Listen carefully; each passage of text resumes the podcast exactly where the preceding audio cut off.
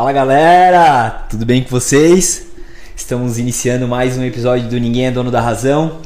Eu, Kainan, meu grande amigo Gilson, meu grande companheiro Ramon. Estamos aí. E hoje um convidado ilustre, vai contar a sua história, vai trazer muito conhecimento e muita coisa boa aí pra gente. Pode se apresentar aí, meu querido. Tudo bem, boa noite, agradeço o convite de todos. É um prazer estar aqui conversando com vocês, agradecer o espaço que estão cedendo e eu tenho certeza que a gente vai bolar um papo massa aí pra galera que tá Bora. acompanhando. Massa. Puxa Lem- aí, Ramon. Lembrando É. os recados paroquiais, sem script, sem nada combinado, né? Só um, um tema escolhido pra gente desenvolver uma, uma linha de raciocínio legal aí.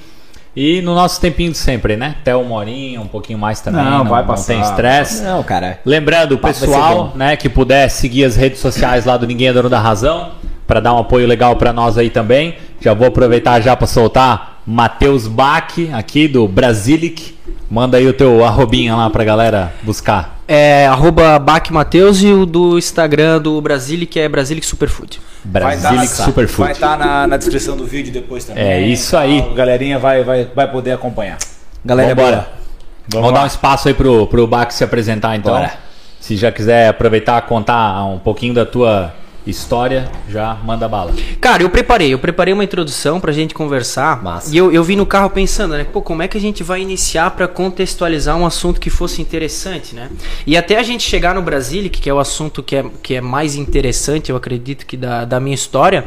A minha história começa com 13 anos, cara. E vocês conhecem muito bem onde começou a minha história. No Santos Dumont. Vocês vão no Santos Dumont também, né?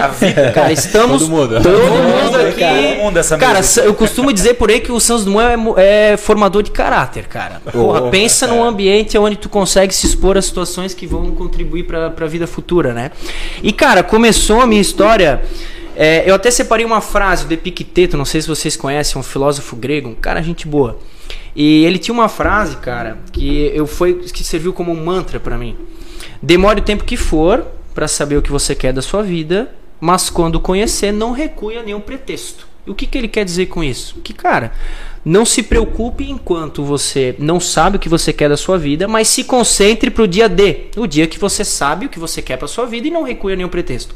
E o meu, o meu, o meu fatídico dia, através do, do conhecimento do Epicteto, foi um dia que eu recebi, cara, uma folha de divulgação de Grêmio Estudantil na escola. E esse Grêmio Estudantil, a- a- o primeiro grupo que a gente, que a gente se reuniu, eu estava no ensino fundamental, eu não podia ser presidente, porque o presidente só podia quem estava no ensino médio. Aí a gente se candidatou, a gente fez uma eleição e tal, a gente acabou não entrando nesse primeiro ano. Eu estava na oitava série, e no primeiro ano, aí eu entrei, e aí a gente montou uma chapa com outras pessoas, e aí eu fui é, entrar no desafio de ser o presidente dessa chapa. Eu nunca tinha pego num microfone na vida, cara.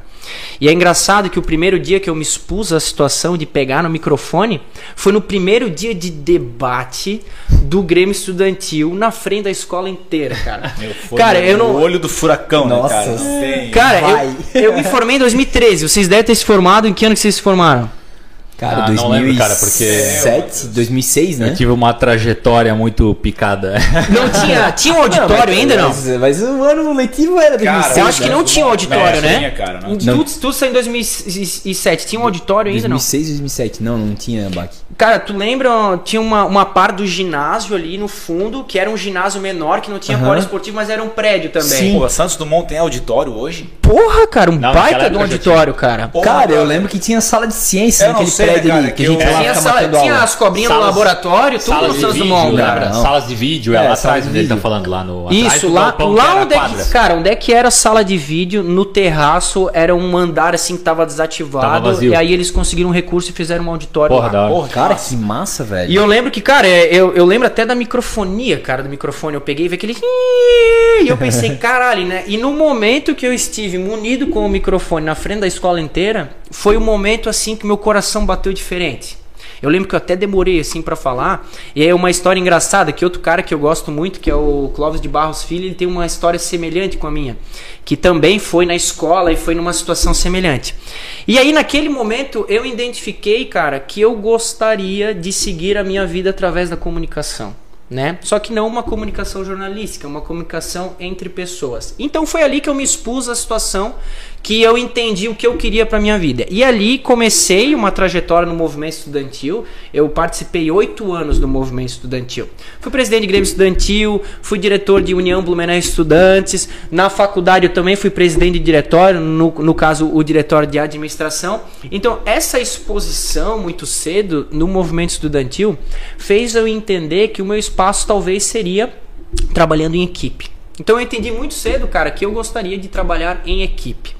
E foi ali no Santos Dumont que eu fomentei isso. Na nossa gestão a gente fez muito campeonato de ping-pong, campeonato de futebol. O Grêmio Estudantil, o pessoal deve saber, o Grêmio Estudantil é como se fosse uma, uma responsabilidade dos alunos perante uma conversa entre a diretoria e a representação dos alunos. E aí entra alguma coisa de entretenimento, pra gente até fomentar algum pouco de recurso, trazer. A gente fazia muito campeonato interno de futsal para conseguir fundos para o time de futsal participar dos Jogos da Primavera, por exemplo. Então, o, o Grêmio Estudantil ele atuava com ambientes onde a gente Legal. conseguia algum apreço para os alunos. E foi Ah, assim que que eu entendi, certo?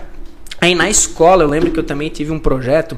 a o Santos Dumont ele fazia muito gincana, né?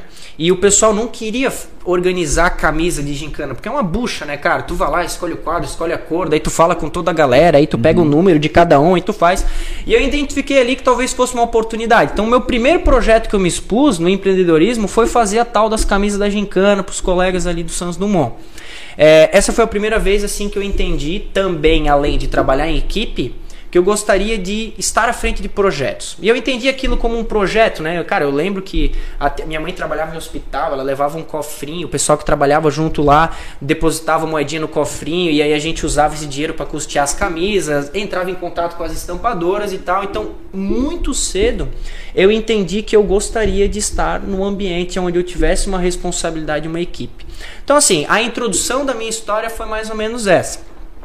Aí com 17 anos, é, eu entrei num processo seletivo para trabalhar numa cooperativa de crédito, a Unicred, uma excelente cooperativa, carrego comigo, é, conheci excelentes profissionais lá, foi lá que eu, que eu entendi o que significa hierarquia e que, pô, tu que está à frente de uma startup sabe é a importância de a gente ter uma hierarquia somada com uma cultura organizacional e uma cooperativa ela leva muito a cultura organizacional, né? É um pretexto para tu administrar uma cooperativa é tu pautar uma cultura organizacional baseada nos sete princípios da cooperativa. Então ali eu trabalhei cinco anos. Nessa cooperativa eu entendi também que eu gostaria de estar trabalhando com empresas, né? Eu, eu, eu comecei como estagiário lá, eu era o cara do coletinho do Posso Ajudar, cara. Então assim, eu comecei na frente do caixa eletrônico, aí depois tive uma oportunidade para ir pro caixa, daí depois do caixa eu fui assistente de gerente da PJ e depois eu assumi uma carteira de gerente de relacionamento. O gerente de relacionamento, ele não é um cara que ele vai ter uma equipe, tá? Ele é um cara que ele tem uma carteira de contas, uma carteira de clientes e ele existe, ele tem uma responsabilidade para cumprir certos números com aqueles clientes e desenvolver o relacionamento, né? Fazer com que a cooperativa eh, seja uma coisa importante dentro da carteira de instituições financeiras daquele tal cliente. Então ali na cooperativa, é, paralela à cooperativa, eu sempre me expus a também é, empreendimentos paralelos. Né?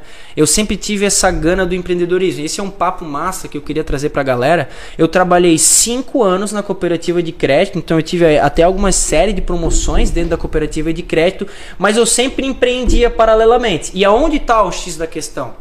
Trabalhe, exerça o intraempreendedorismo o tempo que for até o teu projeto se sustentar.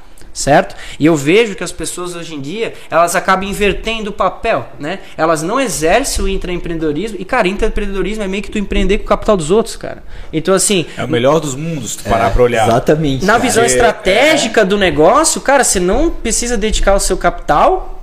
De certa forma, se tu tiver uma liberdade dos diretores, tu consegue espaço para tuas ideias e, cara, tu não arca com o prejuízo das ideias darem perfeito, errado. cara. Meio que tu se caleja para quando tu tiver o teu projeto e usar o teu capital, tu tá mais preparado pro mercado, né? E ali na cooperativa de crédito, eu tive algumas, alguns projetos. Eu tive o primeiro projeto, que era um projeto que se chamava Baronesa do Vinho. O que, que eu fazia? A gente entrava em contato com ociosidade de certos restaurantes e a gente levava um sommelier em um chefe de cozinha nesse restaurante e a gente usava o espaço desse restaurante no momento ocioso para fazer um evento de enogastronomia. Então o sommelier dava uma, uma, uma palestra sobre os vinhos que estavam sendo degustados e o chefe de cozinha montava um menu com os ingredientes daquele restaurante e servia harmonizando com os vinhos do sommelier. E aí a gente tinha lá um momento para as pessoas se interagirem e tal foi um projeto muito bom. Então esse projeto foi onde eu me expus também a gastronomia, que lá depois eu fui entrar no Brasil, que então muito cedo eu já estive exposto à gastronomia e eu fui entender só depois que eu seria dono de um restaurante, né? E paralelo a isso também trabalhei no ramo da cerveja. Eu tive um projeto e eu gosto de falar dos projetos que quebram, porque foram os projetos quebrados que me fizeram entender o que eu não preciso fazer de errado. E quando tu perde dinheiro empreendendo e aí tu quando tu pesa a tua consciência de saber que tu investiu errado, para quem investe sabe que, cara, é, um, é uma ferida aberta que tu precisa curar essa ferida para fazer com que os teus próximos investimentos você não cometa os mesmos erros. Então é muito bom tu ter histórias aonde tu vai quebrar um projeto. Subsintende que o cara cada vez mais está preparado, né?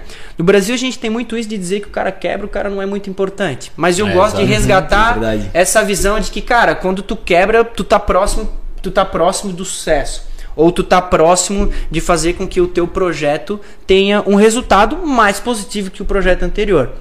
A, a Imbir foi uma, um e-commerce de cerveja artesanal a gente vendia os rótulos de cervejas aqui da região e a gente focava em cervejas de menor, é, menor visibilidade, com indústrias menores. Eu acho que talvez, se eu fizer uma reanálise, talvez esse fosse é, o que fez com que o e-commerce desse errado, porque as marcas elas não tinham uma expressão ainda para o pessoal ir lá buscar e falar, eu quero aquela cerveja. Então a gente tinha que dedicar uma energia para produzir conteúdo sobre aquela cerveja, fazer com que os clientes. Divulgar eles... a marca do cara. É, né? então assim, era um processo processo bem oneroso.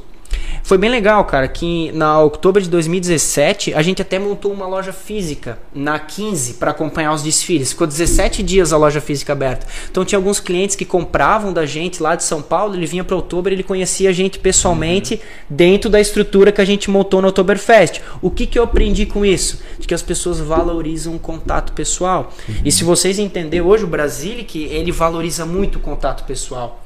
Então, como que eu aprendi que numa marca que conseguisse espaço no mercado, que foi o Brasilic futuramente, é, que as pessoas elas valorizavam o contato pessoal numa empresa que eu já tinha quebrado. Então, assim, as empresas que a gente investe, coloca no mercado, que elas não vão ter é, um sucesso, sucesso financeiro, mas e o sucesso do conhecimento, né? E é eu acredito escola, né? que esse é uma escola. Então é esse sucesso quebrando que faz com que futuramente tu tome decisões mais assertivas nos teus projetos. Te ensina, né, brother? É o que o Ramon falou, é uma escola, né? Por mais que tu aprenda com esses erros, o quebrar faz parte do processo? É. Faz parte do processo. É. Faz parte do processo. E aí o Brasilic foi aparecer na minha vida num momento. Eu não sou fundador do Brasilic. Tá? Eu entrei, eu comprei uma par do Brasilic através de um convite dos sócios fundadores. Uhum. O Brasilic é composto por cinco pessoas na diretoria. A gente tem José Damas e Peter, que eles são engenheiros de formação e eles trabalham mais como conselheiros da marca. O pessoal pode até pensar, porra, cinco sócios, como é que vocês conseguem se administrar? A gente delega muito a decisão de voto para quem está na operação e a gente trabalha o Brasilic muito no equity sabe? Então assim, a gente não trabalha muito o Brasilic na receita a curto prazo. A gente é bem ambicioso, a gente acredita que o Brasilic vai ser a maior rede de alimentação saudável do Brasil.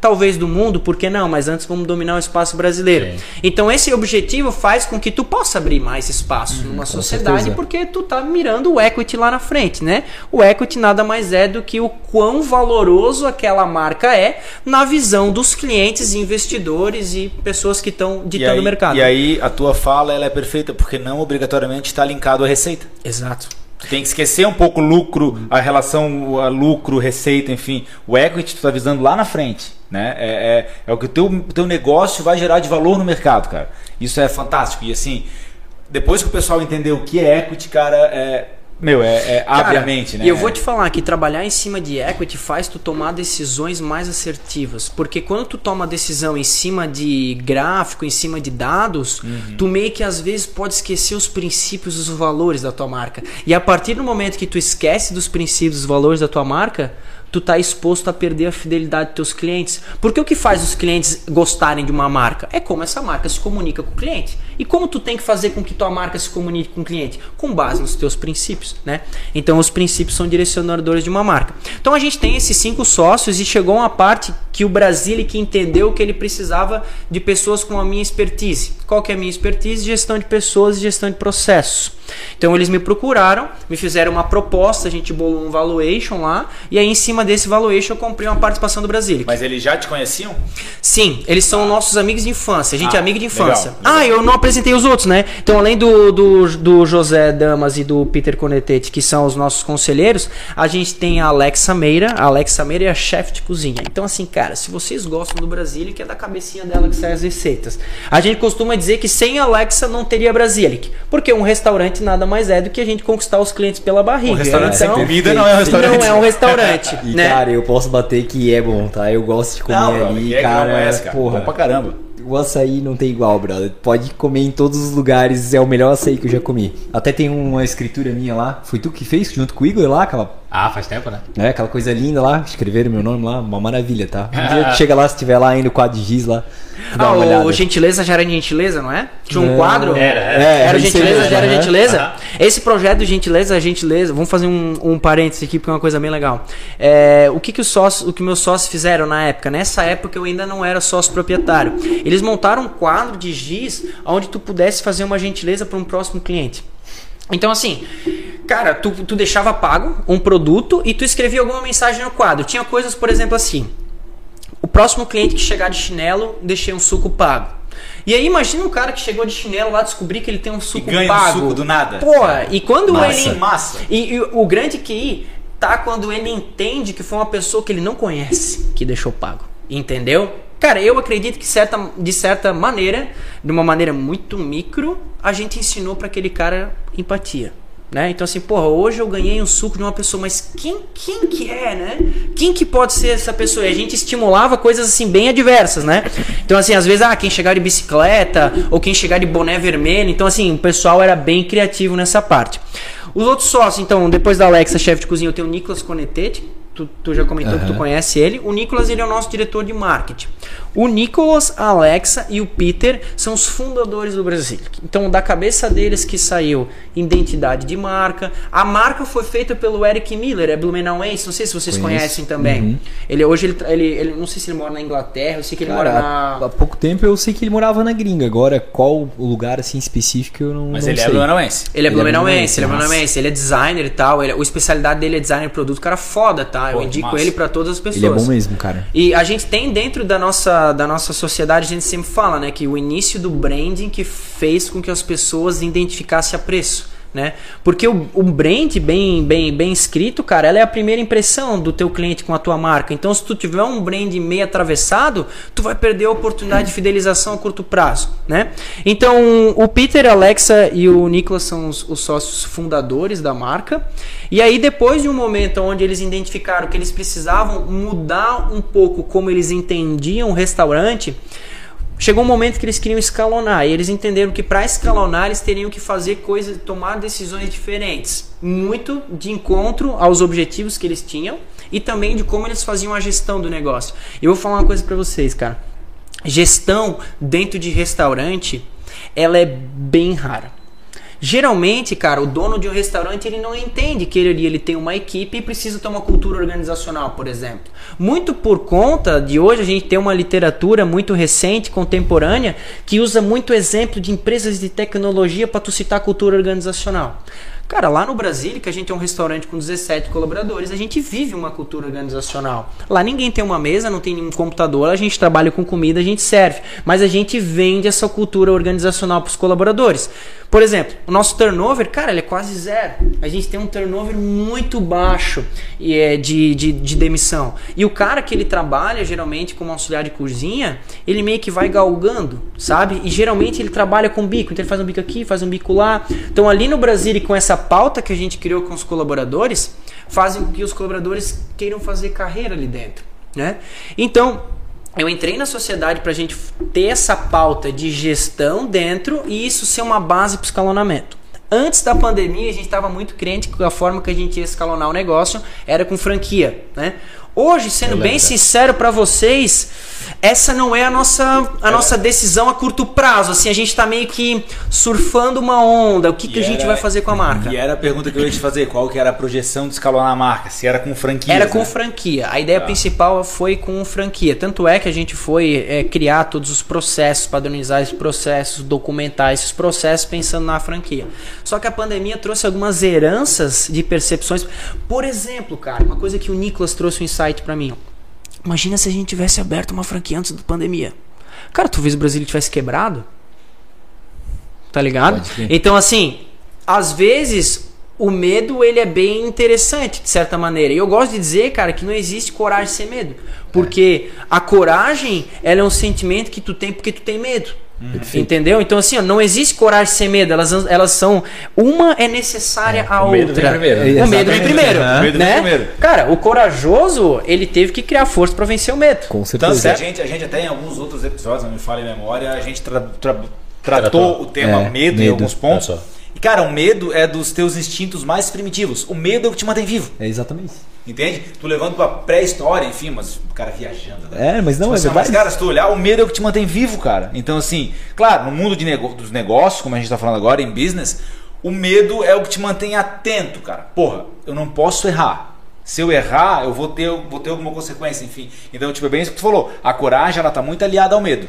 Tu não pode deixar o medo ser superior à tua coragem. Então a tua coragem tem que ser maior que o teu medo, mas os dois estão caminhando ali, É, cara. verdade. E até se errar, né? Corrigir o mais rápido possível, né, Exato, cara? Entender exatamente. que errou e corrigir, tirar né? o mais rápido. aprendizado daquele erro Perfeito. e tocar vida, vida que segue, bola pra frente. Ô, ô Baki, quantas, quantos restaurantes vocês têm? Um. É só o de Blue? Só o de Blumenau. Cara, eu pensei de que, Blumenau. eu, eu juro, cara, esses tempos eu vi até o Nicolas em outro lugar, eu pensei que já tinha em Floripa, alguma coisa assim, cara, mas não, só em Blue. Não, só em Blue. E- Caraca, pô, e- 17 pessoas ali, Pô, pô, é. é, uma galerinha, né, cara? Cara, eu sou muito orgulhoso do que a gente faz com o Brasília. Eu tenho uma equipe sensacional, cara. Cara, que massa. Uma equipe sensacional. Assim, ó, eu, eu tô aqui tranquilo, eu sei que o Brasília que ele tá com o mesmo Rodando. padrão, com a mesma qualidade de atendimento. Eu me preocupo muito. Assim, eu, cara, eu acredito com que o que eu precisava aprender sobre liderança sozinho, né? Porque o conhecimento ele é vitalício, né? Sozinho eu meio que já aprendi. Então qual que é o próximo espaço para tu aprender sobre liderança? Formando os outros líderes. Exato. Então ali, cara, essa é, que já virou até clichê, né? Parece até demagogia falar. Mas, Mas é assim, é, verdade, assim é que verdade. funciona, cara. Mas tem, mas tem em, em- cara, é assim que funciona, mas poucas pessoas têm esse pensamento. Porque a maioria das pessoas quando pensam em formar outros líderes, tu tá pensando que, pô, eu vou formar alguém que pode pegar o meu lugar. Uhum, exatamente. cara. Principalmente dentro de organizações, né? O, o- aproveitando o gancho, já que tu falou justamente disso, cara, isso é uma coisa até que eu ia trazer uma hora. É, o quão importante na tua visão é as pessoas terem um líder? Cara, eu acredito que é 100% importante e imprescindível. Não existe outra maneira de tu fazer negócio sem tu ter.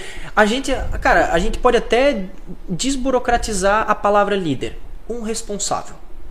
Cara, se não tiver um responsável, cara, a gente vai ter uma anarquia. Né? Verdade. então assim, o que negócio que se faz no meio de uma anarquia? Precisa ter alguém pra cobrar, cara. É zero, Precisa né? ter alguém pra tu delegar, Tem um- entendeu? Um, ditado popular que ele fala que cachorro que tem dois donos morre de fome. Uhum. Ou seja, não tem um dono, não tem um responsável por aquilo. Um deixa pro outro. Um deixa pro outro, o outro deixa É. pra um, brother, acabou. Então, eu concordo muito contigo. Obrigatoriamente, o líder não tem que ser hierarquicamente superior. Ele tem que ser o responsável. O responsável. cara. Tu pode estar na mesma linha de todo mundo, brother. O líder não é o chefe. Tanto é, que no exatamente, que, o- no Brasília que hoje a gente tem um trainee de gerente, um trainee de subchefe e um trainee de chefe de cozinha. E a nossa, a nossa grade, é, or- é, o nosso organograma, ele é horizontal. 100% horizontal. Então assim, ah, o cara ele é trainee de gerente. No organograma ele é horizontal, ele tá do lado do auxiliar Tá de na mesma cozinha. linha. Na mesma linha. Ah, mas o que que difere ele? As responsabilidades que ele tem na rotina, né? Ele é responsável por manter o estoque, ele é responsável por mediar a conversa do delivery com o cliente, ele é responsável por gerenciar os processos da cozinha, supervisionar, mas isso não se diz respeito a ele não precisa ser uma hierarquia superior, né? Até porque o gerente, na- quando o cara é um gerente de processo de um, de um delivery, ele não tem que tomar muita decisão porque o processo é bem rotineiro, né? Cara, um processo de um restaurante é muito simples. Existe pessoas com fome e existe pessoas vendendo vendendo comida, entendeu? Então, assim, eu gosto sempre de simplificar os processos, sabe? E eu falo muito isso pra eles, cara, não tem mistério. As pessoas estão aqui com fome, às vezes com pressa, e a gente tá aqui paradinho para servir. Então, quando eles chegar, a gente entende que eles estão com pressa e de uma maneira ágil a gente serve eles e tá todo mundo feliz, tá todo mundo satisfeito. A gente tá fazendo a nossa parte e o cliente tá satisfeito também. Então, assim, eu gosto muito de levar essa ideia também para essas pessoas que a gente tá lidando como trainees ali dentro. Voltando sobre o formar líderes, né? Então, assim, Tô fazendo uma pós, eu voltei a estudar, cara. Eu sempre, eu sempre tive apreço pra, pela academia, né? Academia não no sentido muscular, né? Sim. Academia no sentido universitário. E eu, tô, e eu voltei agora. Estou fazendo uma pós-graduação hum, voltada também para gestão de pessoas com enfoque em tecnologia. Então eu tô meio que reciclando o que eu, o que eu, o que eu, o, o meu conhecimento Massa, massa. e isso foi o meu incentivo para entender, cara, eu preciso formar novos líderes. E foi que no, e a gente traçou nos sócios, então assim, a gente vai selecionar as pessoas que estão é, que estão exercendo o intraempreendedorismo e a gente vai dar oportunidade para essas pessoas crescerem. E como é que tu, como é que tu incentiva o intraempreendedorismo dentro da tua empresa? Tu precisa entender onde aquele colaborador quer chegar.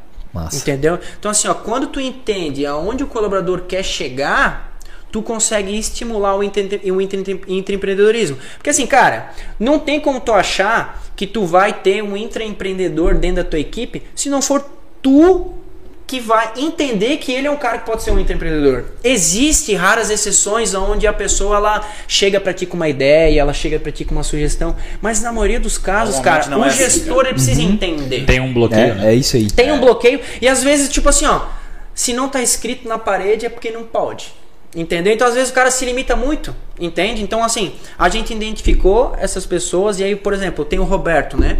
O Roberto, o objetivo do Roberto, cara, é se formar em nutrição, ele tá estudando nutrição, e o objetivo da vida dele, cara, é ter uma empresa de consultoria alimentar para grandes indústrias.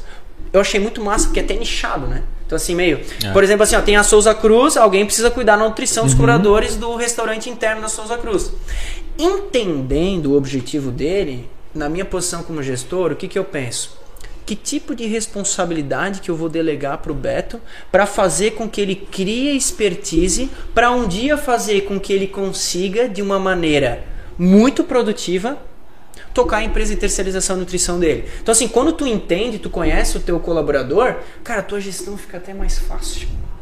Os outros colaboradores, então, eu tenho a Amanda e tenho o Luiz também, que são os treininhos da cozinha. O Luiz quer trabalhar com consultoria futura de gastronomia. A Amanda, ela quer seguir carreira de chefe. Então, assim, sabendo disso, eu consigo criar questões de responsabilidade também para ambos, para fazer com que eles consigam é, entender o que eles precisam fazer para aprender e, de- e dedicar a expertise para o futuro. E sabendo disso, por exemplo, tu tem dois colaboradores que, pelo que eu entendi, estão teoricamente num- num- numa mesma função hoje. Sim. Porém, ambos com visões de futuro diferentes. Exato. Um quer um caminho, o outro quer outro.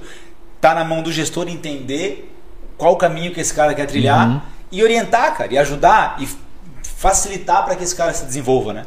Eu acho que é, é fantástico isso, Massa. cara. É tu formar as pessoas. Ô Gil, e isso aí vem muito de encontro até com aquele colaborador que tu deu uma oportunidade pro cara aprender Claro, dentro da empresa, claro, né? claro. Mas é o que o Matheus falou lá no começo, cara. Hum, 99%, vamos lá, a gente está generalizando, mas normalmente não é o cara que vem para ti com uma ideia Uhum. de empreender dentro da empresa. Tu tem que sacar como gestor que aquele cara tem esse Perfeito. perfil, esse feeling e dar liberdade para ele fazer. De nada adianta também tu entender que ele tem esse perfil e tu cortar o cara. Tu tem que dar liberdade para ele É fazer. verdade. E outra, isso tem que ser muito bem conversado, tá? É. Porque assim, ó, se tu começa a delegar sem entender e sem estabelecer a tua ideia que tu quer desenvolver ele, ele vai achar que tu tá dando serviço e tá cansando ele. Então, cara, Verdade, gestão é conversa, cara. Você tem que conversar com os seus colaboradores. Só assim tu consegue alinhar o discurso, tá ligado? E dentro de uma empresa, cara, eu entendo, eu divido uma empresa em três P's. Pessoas, processo e produto. Generalizando, vamos lá. Cara, toda empresa tem pessoas, processo e produto. Cara, independente do segmento, tu simplifica. Todas têm processos, todas têm produto e todas têm pessoas ali. Cara, um produto, cara, tu junta a tua equipe de marketing, teu design de produto, tu inventa um produto, tu bola um preço, tu joga no mercado. Ah, ele tá muito caro, tu volta com ele, tu barateia o custo de matéria-prima, tu lança ele de novo no mercado, ele não vende, tu tira do mercado, tu lança outro produto, é maleável. Processos também. Esse processo funciona dessa maneira, traz agilidade, é um processo oneroso, é um processo custoso. Como a gente pode fazer diferente? Muda, faz desse jeito, faz outras parcerias logísticas, simplifica. Tu consegue mudar. Agora, o que tu faz com as pessoas?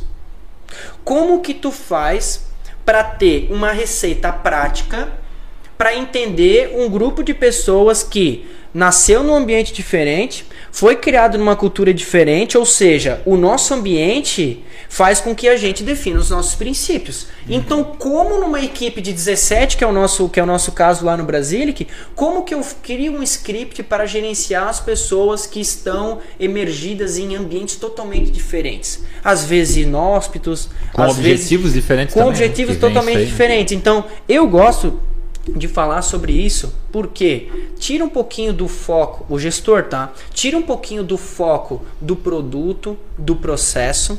O que que é tirar um pouquinho do foco? Forma outros líderes dedicados em formação de produto, formação de processo e se concentra nas pessoas. Porque assim, cara, o líder, ele nada mais é do que a pessoa que tem o objetivo de maximizar talento. Então assim, ó, cara, tu faz parte da minha equipe, eu preciso entender qual é o teu talento, eu preciso maximizar o teu talento. O líder, ele não tem que estar muito envolvido no, no processo, nem no operacional, cara. Ele tem que estar mais envolvido em observar, literalmente. Exatamente. É eu tenho o mesmo pensamento. E, e as empresas, na verdade, cara, é, elas têm fases, né? As empresas têm fases. Então é muito importante até esse ponto que tu trouxe dos P's, cara, porque principalmente no começo do negócio ainda, tu tem. É, é bem, a, a lógica é bem por aí. É muito tipo assim, pessoas, processos e produto no começo. Depois tem uma fase que são processos, pessoas e produto. Até que depois sim, produto, processos e pessoas. É, e esse começo aqui é muito complexo. Por quê? Ok, que tu tem que focar muito em pessoas, mas ao mesmo tempo tu também não pode esquecer da melhoria dos teus processos, senão tu não vai chegar nem na segunda fase aqui, né? Tu já cai no primeiro vale da morte que o negócio tem aqui no meio. Mas é bem, é bem por aí, assim, o desenvolvimento das pessoas aqui, da liderança, é, o- e é o que a gente diz, né, cara? Mais importante do que tu ganhar a guerra é saber quem tá na trincheira do teu lado, né? Porque é, tu não pode dar uma missão maior do que a pessoa pode entregar. Exato. É, essa é a tua função, de ter que descobrir o que tu falou, né? Eu tenho que saber, eu tenho que saber quem joga o jogo comigo. Eu tenho que saber. É, mas é, certinho. E é essa a função do líder, né? Do É, É exato. tu, além de tu, como o Matheus falou, descobrir os talentos, entender o que aquele cara sabe fazer, Uhum. é. Eu vejo muito a função do, do- do líder, do gestor, como sendo um facilitador, cara. Total. Ele tem que estar ali para facilitar que as coisas funcionem para a equipe. E é o que tu falou, ele não tem que estar envolvido em processo diari- diariamente, ele não tem que estar envolvido no operacional, ele não tem que ser um exímio conhecedor do processo, ele tem que facilitar que as coisas funcionem da forma que tem que funcionar e identificar quem faz o que bem feito. E outra coisa, cara, tu tava falando, eu lembrei de uma parada agora. Uma, uma, uma, uma forma de tu estimular o intraempreendedorismo é tu dar responsabilidade de decisão pro colaborador também, cara. É. Por quê? Porque ele vai ter as consequências da decisão. E consequência moda caráter, cara. Então assim, ó, se a tua consequência ela foi é uma consequência negativa, isso vai fazer com que tu voltamos ao princípio que a gente tava conversando, né? Vai calejar para nas próximas vezes tomar decisões melhores.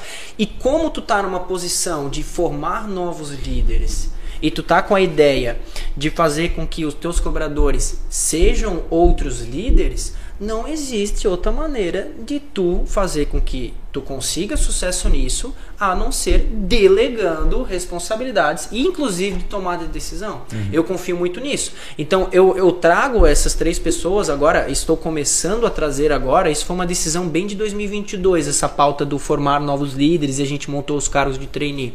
Justamente com essa pauta de fazer eles participarem das decisões. Às vezes o sócio, cara, não toma a melhor decisão. Por quê? Porque o sócio não vive a empresa na maioria das vezes. Cara, acabei de lembrar de um case, cara, que eu vou contar. Quando eu trabalhava na Unicred, na parte que eu fui de caixa, tá? Todo respeito, tá? Unicred, tem alguém aí é, assistindo. Nós, ter, somos, nós somos faixa, o Brasil que tem conta lá ainda, tá tudo certo, tá? mas uma, mas uma questão de uma questão que aconteceu e que hoje eu acredito que a Unicred não faz mais. Quando eu era caixa, cara, rolou um negócio de nós trocar o sistema do caixa. Então, assim, hoje o caixa é do sistema X, agora eu vou mudar pro sistema Y caixa. Cara, porra, tu tá ligado, trabalha com tecnologia. Mudar sistema é sempre uma bucha, né? E quem opera o sistema de caixa num banco? O caixa? O caixa, né? Vamos fazer reuniões de brainstorm para entender as dores do caixa pra gente contratar um sistema bom. A reunião era com o gerente da agência. E o caixa não tá envolvido na reunião. Porra, o gerente de agência, né? com todo respeito, cara, o gerente de agência, ele não encosta numa nota de dois reais dentro de um banco, cara. Ele não, ele não tem nem acesso ao cofre, Tem nem o gerente tempo, da né? agência. Não tem nem tempo, Tem nem né? tempo. O gerente da agência não tem nem acesso ao cofre, cara. Quem tem é o tesoureiro. Entende? Então, assim, me ensinou muito cedo na Unicred de que, cara, se tu vai fazer alguma coisa que vai mudar a rotina do colaborador, traz ele pra decisão.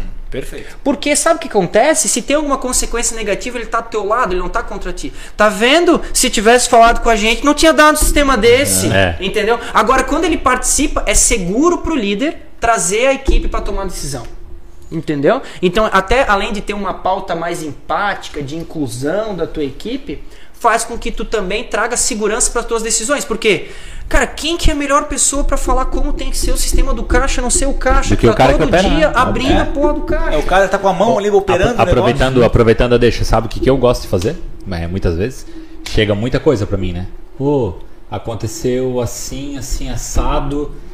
E como é que eu vou resolver isso aqui? Eu já pergunto, qual é a ideia? Né? Do que eu sair respondendo. É a Qual é a ideia? Eu sempre pergunto, Mas cara. Todo mundo que trabalha aqui comigo pode falar isso, cara. Eu sempre que tu vem me perguntar alguma coisa, eu vou te perguntar de novo. Qual é a ideia? Qual é a tua sugestão? É Porque tu tem que ensinar as pessoas a resolver problema. Cara- Muitas vezes ela tem a resposta para o problema. Claro. Só que ela tá tão talvez acostumada a trazer pro gestor e querer ouvir a tua opinião, talvez até para ter mais segurança na, na, na tomada de decisão. Mas eu acho que para nós é, é estimularmos, cara, a melhor coisa é realmente perguntar: o que que tu faria? Como que tu iria resolver?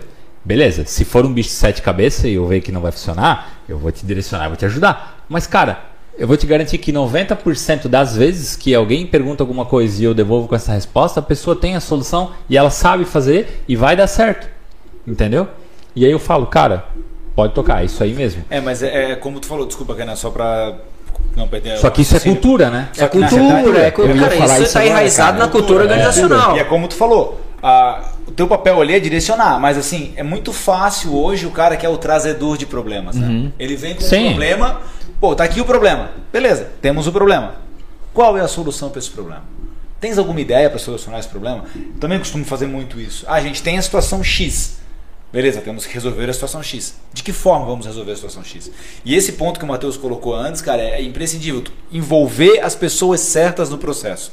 Porque senão depois tu cria o cara que é o cavaleiro do apocalipse, né? Ele vai estar torcendo para dar errado porque ele não foi envolvido no processo. E aí vai acontecer o quê? Porra, trocaram esses Aham. caras não me envolveram. É isso Cara, eu cara. quero Se que tivesse dê falado merda. comigo, eu sabia que ia dar merda. Né? Cara, Nova. isso, isso é engraçado que hoje, inclusive, aconteceu um fato desse.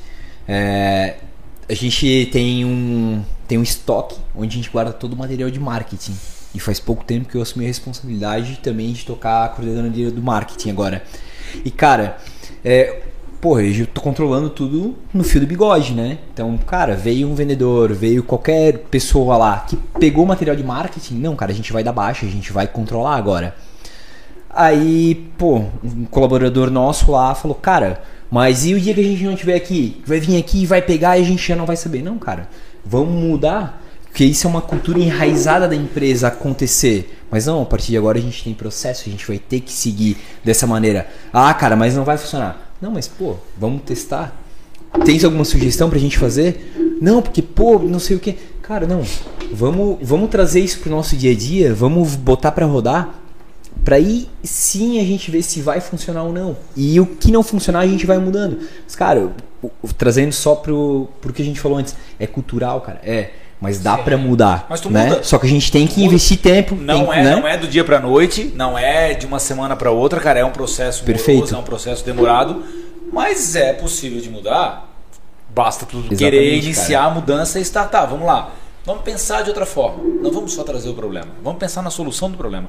Hoje em dia, a galera tem muita cultura de se agarrar no problema, cara. Exatamente. Exato. E é um É troço que me incomoda, porque assim, pô, Me incomoda. se enaltece o problema e se esquece de trabalhar a solução. solução. Cara, É até isso aí, porque cara. o problema você já conhece, né? Então tu Isso. não debate problema. Isso cara. aí, cara. Perfeito. O problema tu já conhece, ele tá ali na tua cara. Beleza.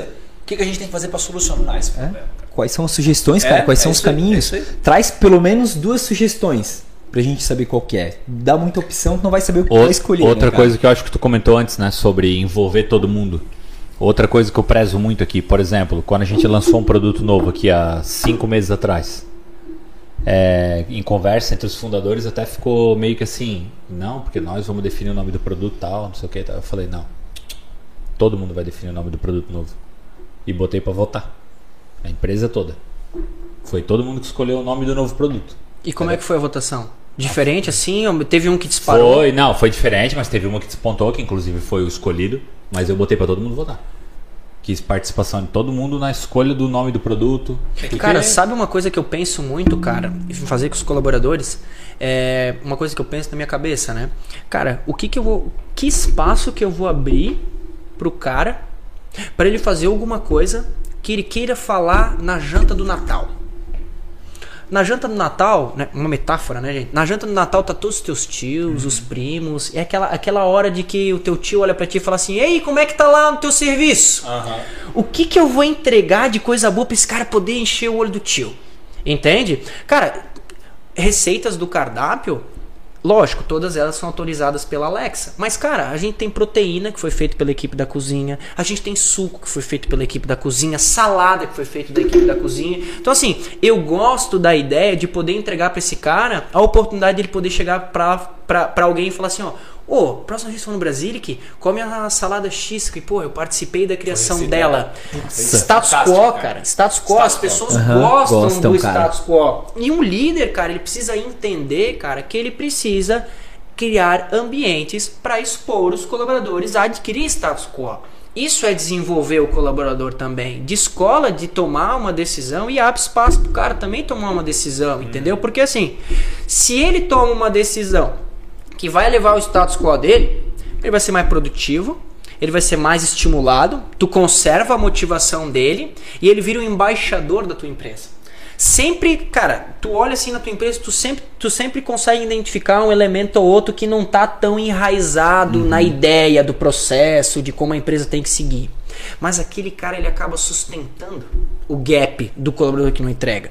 Ele passa a ser um formador de opinião dentro da organização e um embaixador da marca fora dela. Cara, a- as possibilidades desse cara ser um braço direito teu, elas ganham muito potência.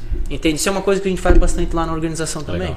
Massa. Não, é massa. É, é, é o que eu sempre digo assim, cara. Ó, É, a palavra-chave é descentralização. Entendeu? Não adianta, porque é igual a gente falou antes aqui de problema.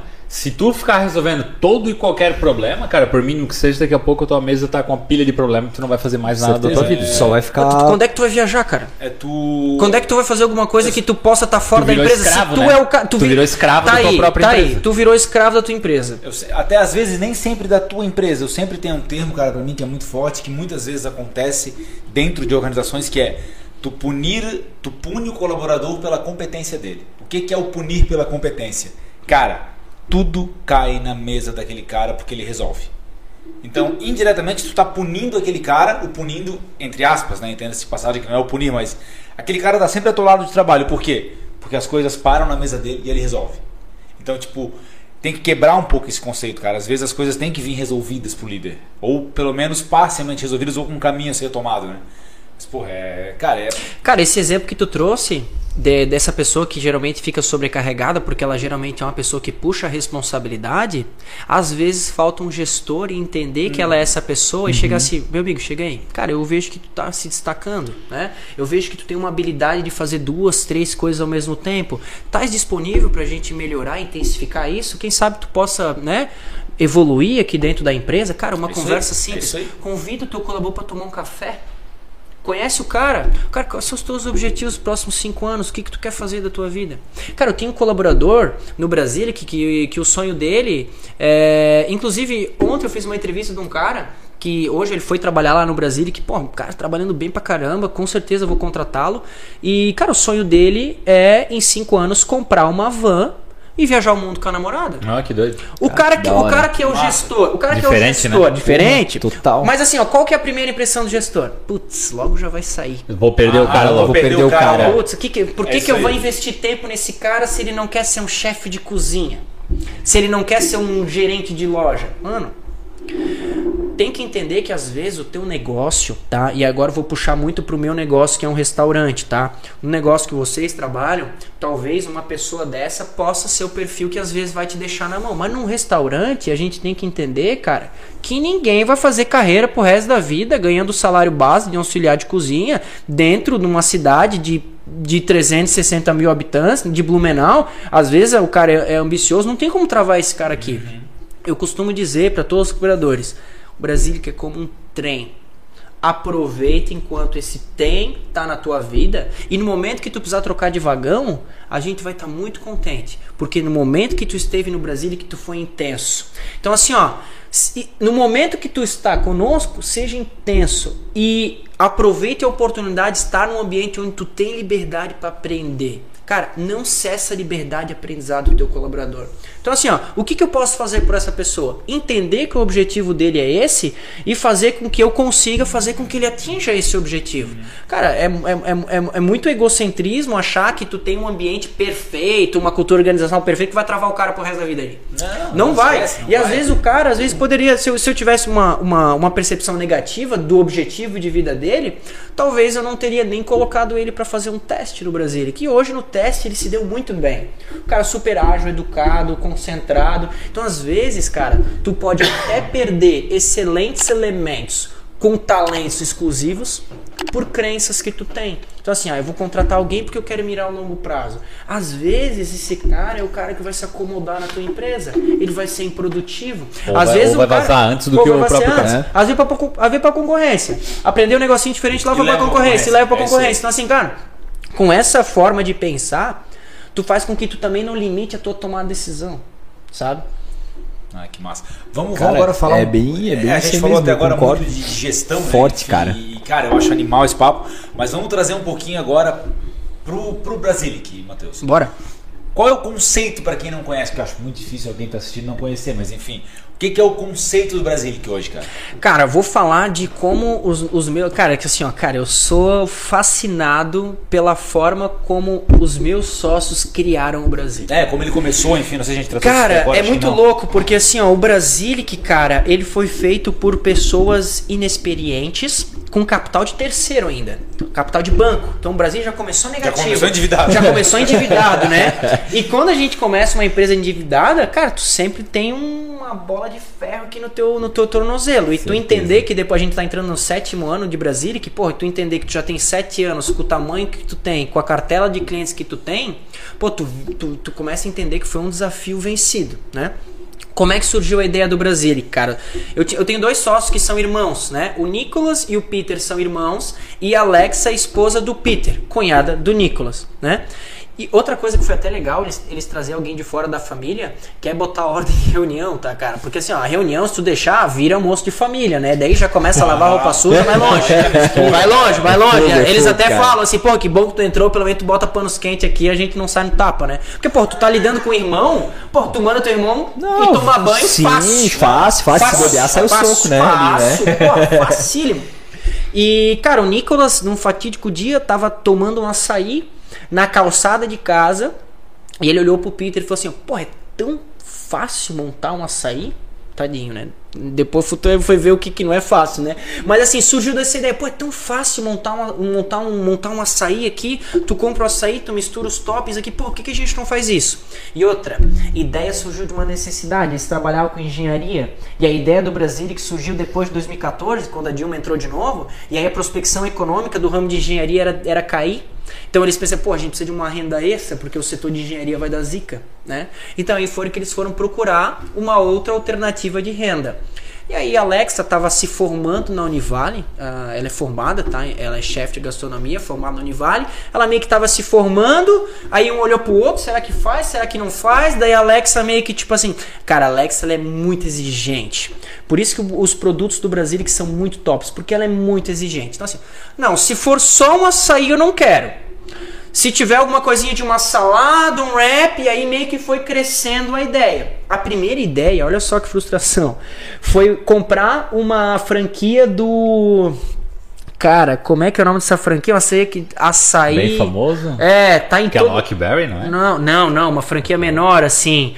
Cara, uma franquia do Putz, cara, tem ali no do lado do Neumarket tem uma, tem outra lá no Garcia. Açaites? Açaites, na mosca, isso aí. Então a primeira ideia do Brasil era comprar uma franquia do Açaites para colocar no segundo andar do Shopping H.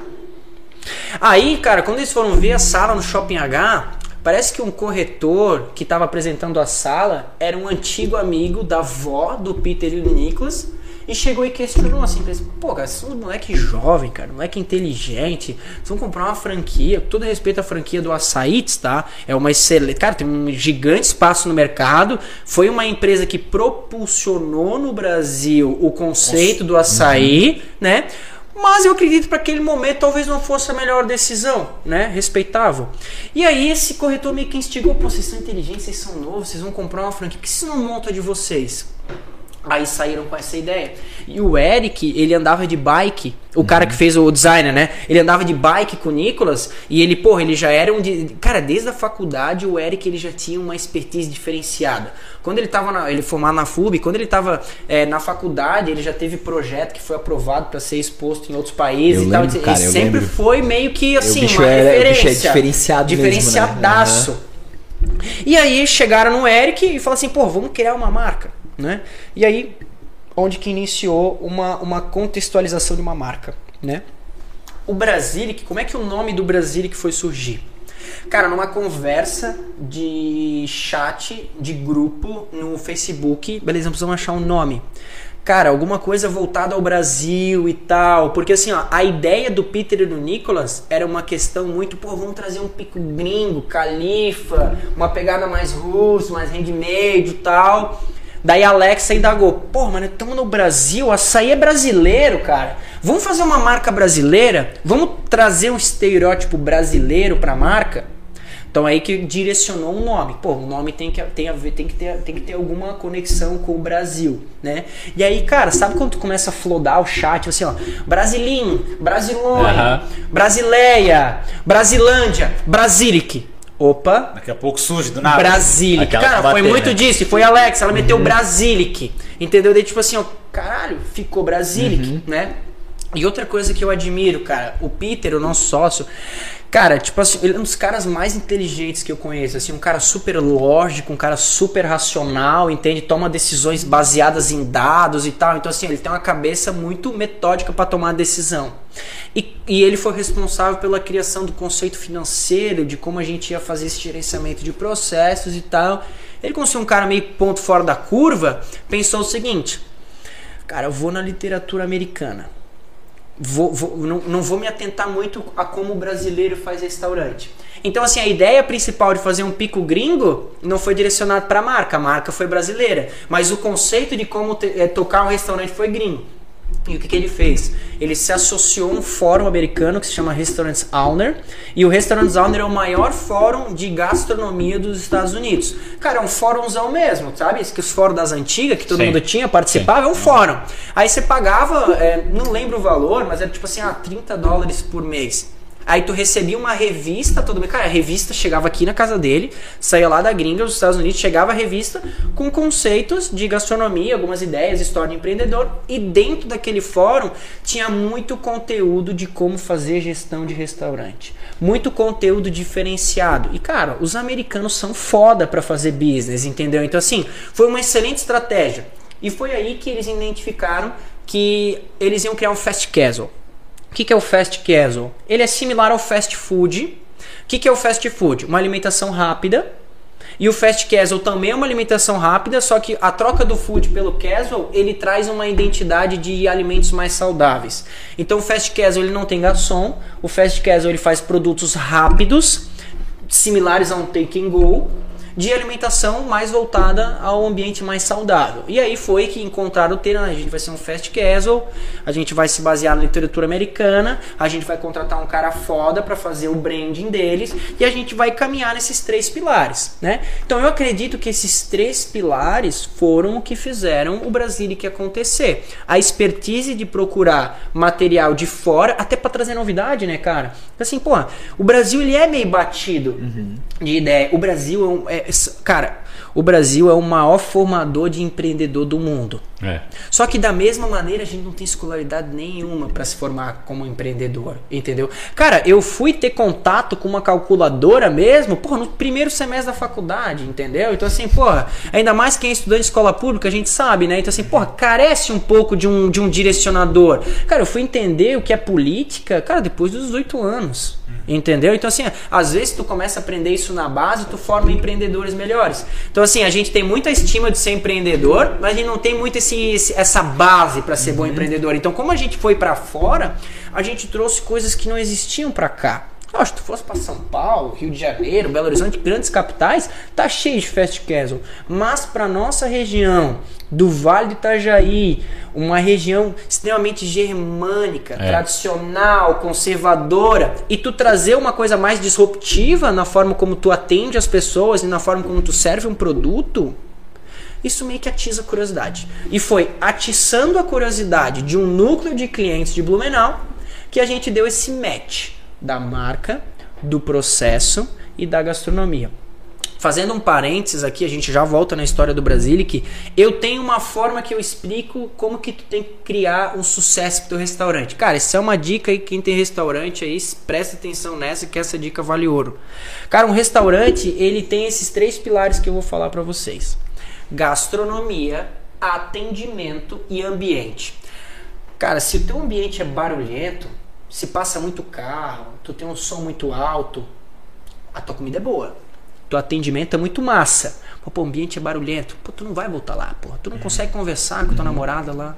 Agora o ambiente é muito bom. Uma música ambiente, gostosa, bem climatizado, tranquilo, gastronomia boa, comida boa. Mas, pô, atendimento é meio zoado, assim. Pô, não gosto muito ali. Pô, o garçom falou meio atravessado. Ou o cara parece estar puto. Pô, Não vai voltar. O atendimento é excelente, chama pelo nome, pessoas felizes, bem uniformizadas. O ambiente também é sensacional, climatizado, música ambiente, estou conseguindo conversar. Mas, pô, a gastronomia deixou a desejar. Cara, não vai voltar. Então, cara, se tu tem um restaurante, cara, tu não se atenta só na gastronomia.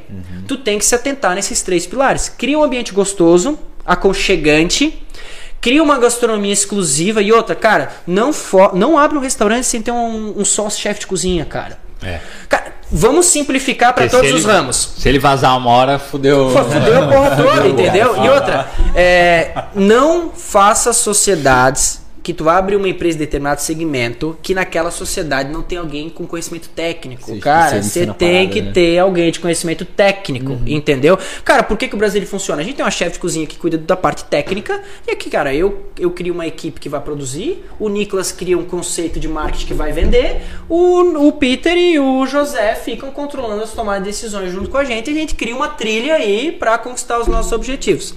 Mas voltando, então assim, se tu não cria esse ambiente onde tu vai entender esses três pilares, cara, teu restaurante tende a ter algumas limitações. E essas limitações podem fazer com que tu não consiga chegar no ambiente onde tu quer chegar, sabe? Hoje o Brasilic tem, pô, uma nota 4.8 no Google com 653 avaliações, cara. Cara, 4.8 com 653. É bom pra caralho, tá? Cara, é tipo assim, do caralho. É do caralho, do Tá caralho ligado? mesmo. No iFood a gente também é 4.8. Só que tem- acho que tem 70 avaliações. Mas o público do iFood é muito exigente. Porque o público do iFood, ele não tem essa relação muito pessoal com o restaurante. Então, É. o cara meteu uma estrela, é dois palitos. É. Sim, bem Então, assim. ele não tem esse contato. Meteu uma estrela lá, tá tudo certo, baixa a tua média lá pra baixo. Então, voltando à marca do Brasilic. Outra coisa que faz o Brasilic ser bom é esse conceito que a gente tem. De entender que é ambiente. Vamos lá, ambiente do Brasilic. Climatizado, tem um calçadão, é localizado num calçadão. Outra coisa, quando vai abrir um restaurante, vai abrir uma empresa, cara, se atenta à praça, né? Não vai criar um ambiente aconchegante pro teu restaurante depois de ter alugado uma sala. Pensa nisso antes, né? Onde é que a gente quer? Que tipo de cliente a gente quer? A gente quer um cliente mais à vontade, um cliente que gosta de ambientes externos. Pô, será que não tem um calçadão aqui e tal? Pô, vamos num calçadão. Hoje a gente fala do calçadão porque o calçadão tá pronto, né? Mas o Brasília, que ele foi instalado naquela rua antes do calçadão ser pronto. calçadão. Não sei se estão ligados numa rua curtinha. Sim, sim. Cara, você não, não tinha calçada. Não tipo tinha. assim, era um paralelepípedo, tá ligado? Cara, eu, Eu lembro que eu levava direto coisa ali no.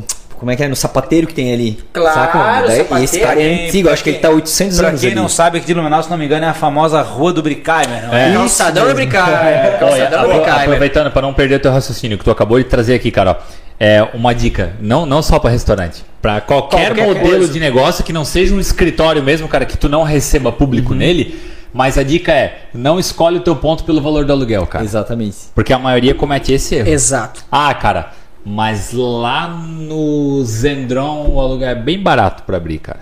Bicho, o teu público não tá lá, cara. Esse é o problema. Eu já vi muita lojinha de roupa quebrar por causa disso. Que é o aluguel barato? Cara, tu passava nos locais lá que tu olha, puxa, animal. Não tem ninguém caminhando. Lojinha bonita, bacana, ambiente legal. Mas não passa uma Tá no alma, local cara. errado, né, cara? Cara, Por quê? Porque talvez o aluguel era 500 pila. E aí? Quebrou. Às vezes é uma ideia muito boa que faltou planejamento. Perfeito, é, isso aí. Voltando ao Brasília, que então a gente tem o ambiente que tá num calçadão, a gente abre um ombrelone, o pessoal fica à vontade, eu quero um solzinho nas costas no meu horário de almoço. Pô, ele tem um ambiente lá fora. Pô, não, tô com calor do caralho, cara, eu quero ficar no ambiente climatizado. Ele vai pra dentro, ele tem um ar-condicionado. Pô, a gente serve em mesas de mármore. É uma, é, tem, tem uma baiana linda lá, tipo, pintada na parede, um papel de parede bonito, com a identidade da marca. Isso cria um ambiente aconchegante. A gente tem uma, a gente tem uma música ambiente com playlists formadas pelos colaboradores e pela Alexa no Brasil. Então a gente tem as mesmas playlists. E essas playlists podem ser ouvidas depois para os clientes. Então tu, tu gera uma conexão, ele tá lá, ele gostou da música. Aí, qual música é essa? Não, peraí, pega a playlist inteira. Entende? Então, pô, tu cria conexões com o teu cliente através do ambiente. Outra coisa, gastronomia. Cara, gastronomia é fácil. Que nem eu já falei. Tenha um sócio, chefe de cozinha. E aí tu delega essa responsabilidade pra Pra ele. ele, exato. E na questão do atendimento, cara, porra, eu não vou nem pegar os créditos, cara. Bom e velho Starbucks. A ideia da empatia de chamar pelo nome. Pessoalidade, Nossa, cara. Pessoalidade. Personalizar a o Brasília que ele atende, eu eu anoto o nome da pessoa, eu chamo e cara, no Brasília que tem muito cliente que bate cartão. Cara, a partir do segundo dia que ele foi lá, a gente já sabe o nome do cara. Então a próxima vez que ele chega lá, bom dia, Gilson. Meu, o cara sabe meu importante. nome. Cara, aqui. lembrou meu nome. E aí, ontem tu comprou uma salada com galá. Pô, tu quer provar um rapzinho hoje? Cara, meio que eu já estabeleci uma relação, não estabeleci uma relação de amizade, mas estabeleci uma relação onde eu tenho a liberdade cedida por você pra me conversar contigo. E aí o que, que vai acontecer? Quando esse cara pensar em alimentação, qual que é o primeiro lugar que vem na cabeça dele? Pô, o lugar onde ele tem alguém que ele conhece. Perfeito. Exato, o lugar onde, porra, cara, me chamam pelo nome quando eu chego naquele lugar. Isso gera uma conexão fudida. com o Fudida. cliente, cara. Cara, e a gente faz muito isso e, cara, ah, 80% do nosso público são mulheres de 25 a 34 anos. Entendeu? Isso também é público-alvo, né? A gente pode falar um pouquinho disso também. Então, entendendo o nosso público, a gente também começa a entender Fazer como elas ações. gostam de ser, ser tratadas. E tipo assim, as mulheres elas são mais vaidosas. Elas querem um ambiente mais exclusivo. Então, quando tu cria uma relação onde tu chama elas pelo nome, onde tu cria um ambiente onde elas conhecem, onde elas se sentem seguras, entendeu? Exato. Aonde elas se sentem à E, e vontade. o, e o ambiente do Brasília que é muito clean, né, cara? É. Eu gosto. O ambiente do Brasília que é light. Tu- tu- ali fora, como tu falou, ok, muito aberto, só quando tu vai pra área interna, ele é leve. E a Entendeu? tal da cozinha aberta também, cara, Também é ela legal. cria um ambiente onde, cara, tu cara, quer, quer ver É. como funciona? Chega aí, olha aí como é que Ô, tá, é Matheus, toda aberta. Desde o momento que tu começou a falar, cara, até a gente chegar agora, é, eu consigo enxergar a tua paixão e o direcionamento que o Brasilic tem, cara, pro customer centric. Em ter sempre o consumidor no centro de tudo. 100%, cara. Cara, e isso é muito do, muito do caralho, porque tu entende a necessidade, o objetivo do cara e o que ele quer e etc. Cara, isso cara, é muito foda, Uma coisa que cara. é sócio muito fala, foda. o Nicolas, Quem é que paga o nosso salário? Era isso que eu ia falar É, cara, agora, cara. exatamente, Se tu não velho. colocar o teu cliente, o teu consumidor no centro do teu business, do teu negócio, cara, tu não tem isso aí que é receita. Tu, cara, quem paga o teu salário não é o teu chefe, é o Uhum. teu cliente, cara. O cliente é o responsável por colocar grana no teu negócio e manter o negócio em pé. Aí tu trabalha todo o foco do teu negócio e esquece o teu cliente, cara. O Uhum. que, que adianta? Perfeito, cara. Entende? Cara, pô, ter esse, cara, ter esse, ter esse feeling assim, ó, de ter os caras no meio, é com certeza alavancar aí muito. Porque, bicho, as empresas elas realmente elas esquecem, cara, de ter o Óbvio, cliente óbvio, no meio. sim. Esquecem mesmo. Estão mais preocupados com E grana. clientes também entram no P de pessoas, tá? Exato. Então o assim, a cliente gente é, uma pessoa, o né? cliente é uma pessoa. E, e tu, tu tem que, tu tem que dar abertura pro cara, pro cliente conversar contigo, né, cara? Isso é importante pra, pra tu se desenvolver, né?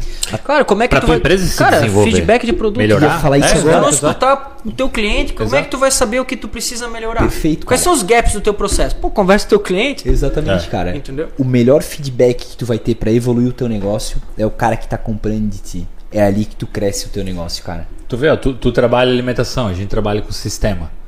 É a mesma vibe, cara. Abertura total pro cliente. Inclusive, a gente faz várias rodadas de conversa com usuários é, para receber sugestão. Cara, é o mesmo lance que a gente falou Pra sobre o caixa sim- do banco. Como pra é que tu vai sim programar pro um sistema se tu terceiriza Sem o uso o para um. Sim, cliente? exato. Como é que tu não vai envolver o cara? Pô, não, Não, faz, faz sentido, entendeu? Sobre a marca do Brasil, que então ali a, a gente se baseou naqueles três pretextos, a gente se baseou muito na, na literatura americana, hoje a gente se espelha muito até hoje. O, a gente, outra coisa a gente fala, o brand da marca foi bah, super fundamental, tá? Porque, cara, foi uma. Eu lembro, cara, que quando o Brasílico foi aberto, e eu, e, ah, eu gosto de dizer que o Brasílico ele vai fazer sete anos. Eu estou sócio do Brasílico há quatro. Mas os outros anos do Brasilic eu era cliente. Então eu faço parte do cliente há sete. Eu faço parte do Brasilic há sete anos. Eu era um cliente assíduo, porque, pô, os, caras, os moleques eram meu amigo de infância. Como é que eu não vou no restaurante dos caras? E o Unicred, por coincidência, era no centro também. Eu ia andando até lá, pegava um smoothie, voltava andando e tal. Então, é. Porra, agora me deu um branco, cara. Tá falando da marca? Da marca? Do branding, tu falou. Ah, brand do brand. também. Então, assim, É. ó, o. Ah, lembrei. Quando abriu o Brasilic, o Santa até fez uma, uma matéria. Eu não lembro se foi pra capa, eu acho que não foi pra capa, mas estava no Santa. É, eu não lembro a manchete, mas remetia um cantinho diferente, aconchegante em Blumenau. O que fez os jornalistas entenderem que aquilo poderia virar uma matéria? O ambiente diferenciado. Então, assim, o cara passou pela. Cara, que ambiente é esse? Com essa cor, com esse papel de parede, com os caras mais jovens atendendo, com uma gastronomia diferente. Pô, numa rua que ninguém passava, cara. A rua, a, a rua do Brickheimer era uma rua Como esquecida. tu falou, não tinha nem calçada. Não tinha Era, calçada. um- era uma quebra da 15 pra. pra... Cara, só pra passava. Curtieri, Curtieri, entendeu? exatamente. Cara, cara, uma, uma, uma F250 não passava lá, eu acho, cara. Não, era uma rosinha estreitinha. Não, não, É. cara, um- às vezes um tiquetento passa, tá ligado? De tão, de tão estreito que era. E era, que era o que o Romão falou, era, não era uma rua que tu tinha um trânsito. Era era uma caminho só, passagem, era uma cara. passagem, eu quero sair da exatamente. 15 pra ir pra Curtieri. Porra, eu passava por ali, mas eu não parava ali, cara. Eu passava batido. Claro, e outra coisa que é massa, cara, isso é uma história muito legal, eu gosto muito de falar. O Brasilic, cara, ele foi inaugurado. Vocês conhecem ali o calçadão? Vocês conhecem, né? Sim. Tem o Brasilic, do lado direito, de frente pra loja, tem a Movimento Skate, que é uma loja de skate, uma loja de, de roupa e tal.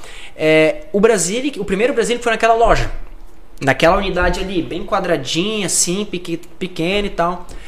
No primeiro mês de Brasilic, cara, o Brasilic ele tinha que fechar todo dia às 3 horas da tarde, porque não tinha capacidade para manejar estoque para atender até as 6 da tarde, cara. De tanto que vendeu. Então, assim, ó, do- no primeiro mês, o faturamento já foi o, foi o máximo possível. Cara, não tinha espaço para armazenar estoque. Então, você tinha que fechar a loja às 3 horas. zerava Chegava às 3 estoque. horas lá, é, tu dizendo, tá, porque estão fechando agora, o que aconteceu? Cara, eu não tenho o que te vender. E não tinha o que vender, não por falta de controle, por falta de capacidade De de, estoque, estoque. de armazenar o estoque. Isso é uma história legal. E aí, depois de uns três meses, porra, imagina, pô, não, vamos, não precisamos aumentar a loja? O que não vamos fazer? Nós vamos trabalhar. Vai ser das 11 às 3? Como é que vai ser esse negócio? Nesse período, tu tinha toda a tua capacidade instalada, consumida, e tu usava tudo, né? Tipo, pô, vê, tu, tua projeção era ficar até às 6. Às 3 horas tu fecha porque deu, encerrou, porque eu não tenho mais o que te vender.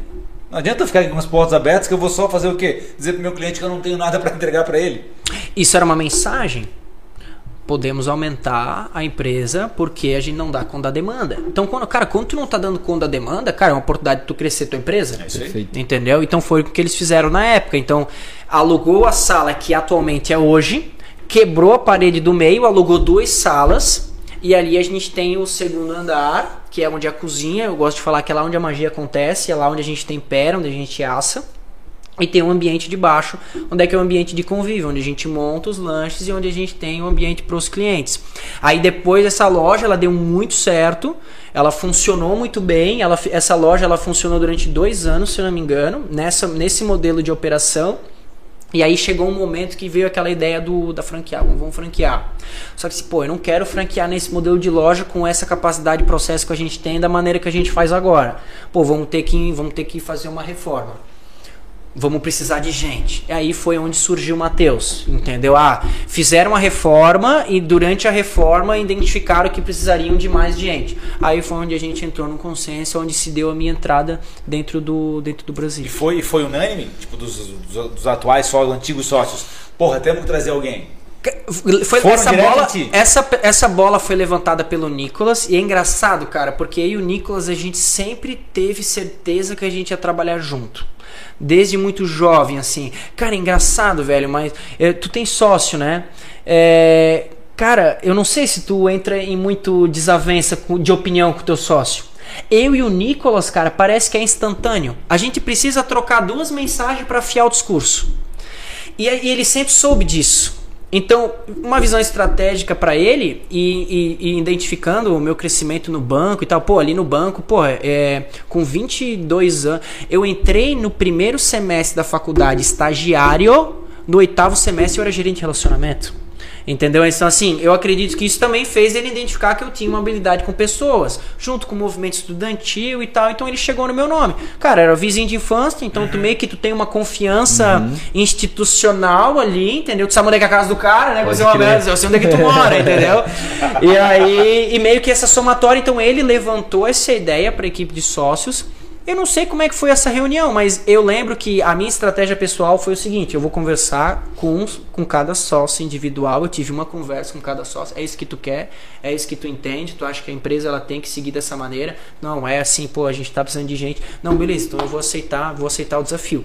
E aí, esse desafio, quando eu tava trabalhando na Unic, eu trabalhei um ano nos dois ao mesmo tempo. Eu chegava no banco às 8h30, ficava até às 5h30, 6 horas eu ia pro Brasilic acompanhar o fechamento. Fiquei assim até o Brasilic conseguir ter capital para pagar o meu prolabore. Então assim, cara, foi um momento assim bem fudido, porque eu ainda tinha faculdade nesse momento, eu tava me formando na faculdade. Então assim, foi bem, foi bem intenso. Mas no momento que eu identifiquei que, pô, agora é o momento, agora a gente consegue ter uma saúde financeira, que fiz uma projeção. Na época eu ainda saí do banco ganhando mais de 50% a menos. Mas eu não, é, o meu objetivo não foi é, ah, quando o Brasilic pagar o que eu ganho hoje, eu saio. Não, quando o Brasilic pagar o meu mínimo custo fixo que eu me sinto satisfeito para viver, eu saio. E aí foi nesse momento que eu, eu tracei, pedi a conta e aí caí de cabeça no Brasilic. Até porque tu tem que se jogar no risco junto, né? Ah, cara, É é, não, não existe outra maneira, né? O cara, o cara comprar uma Sair- parte do Brasil pra sair- passear dizendo sair- que é dono do Brasil, sair não do- dá. Sair do Não, meu né? emprego pra entrar num lugar que o cara vai me dar a sociedade junto pra ganhar a mesma coisa que eu ganho, eu também quero. Se alguém estiver assistindo aí, me chama. Entendeu, cara? É fácil, né? Cara, skin the game, Todo né? mundo É, quer, Skin né? the game, é. Skin the game. Assim, brother, ou tu vai tomar o risco ou tu não vai colher lá na frente, não adianta. Não tem, não tem segredo.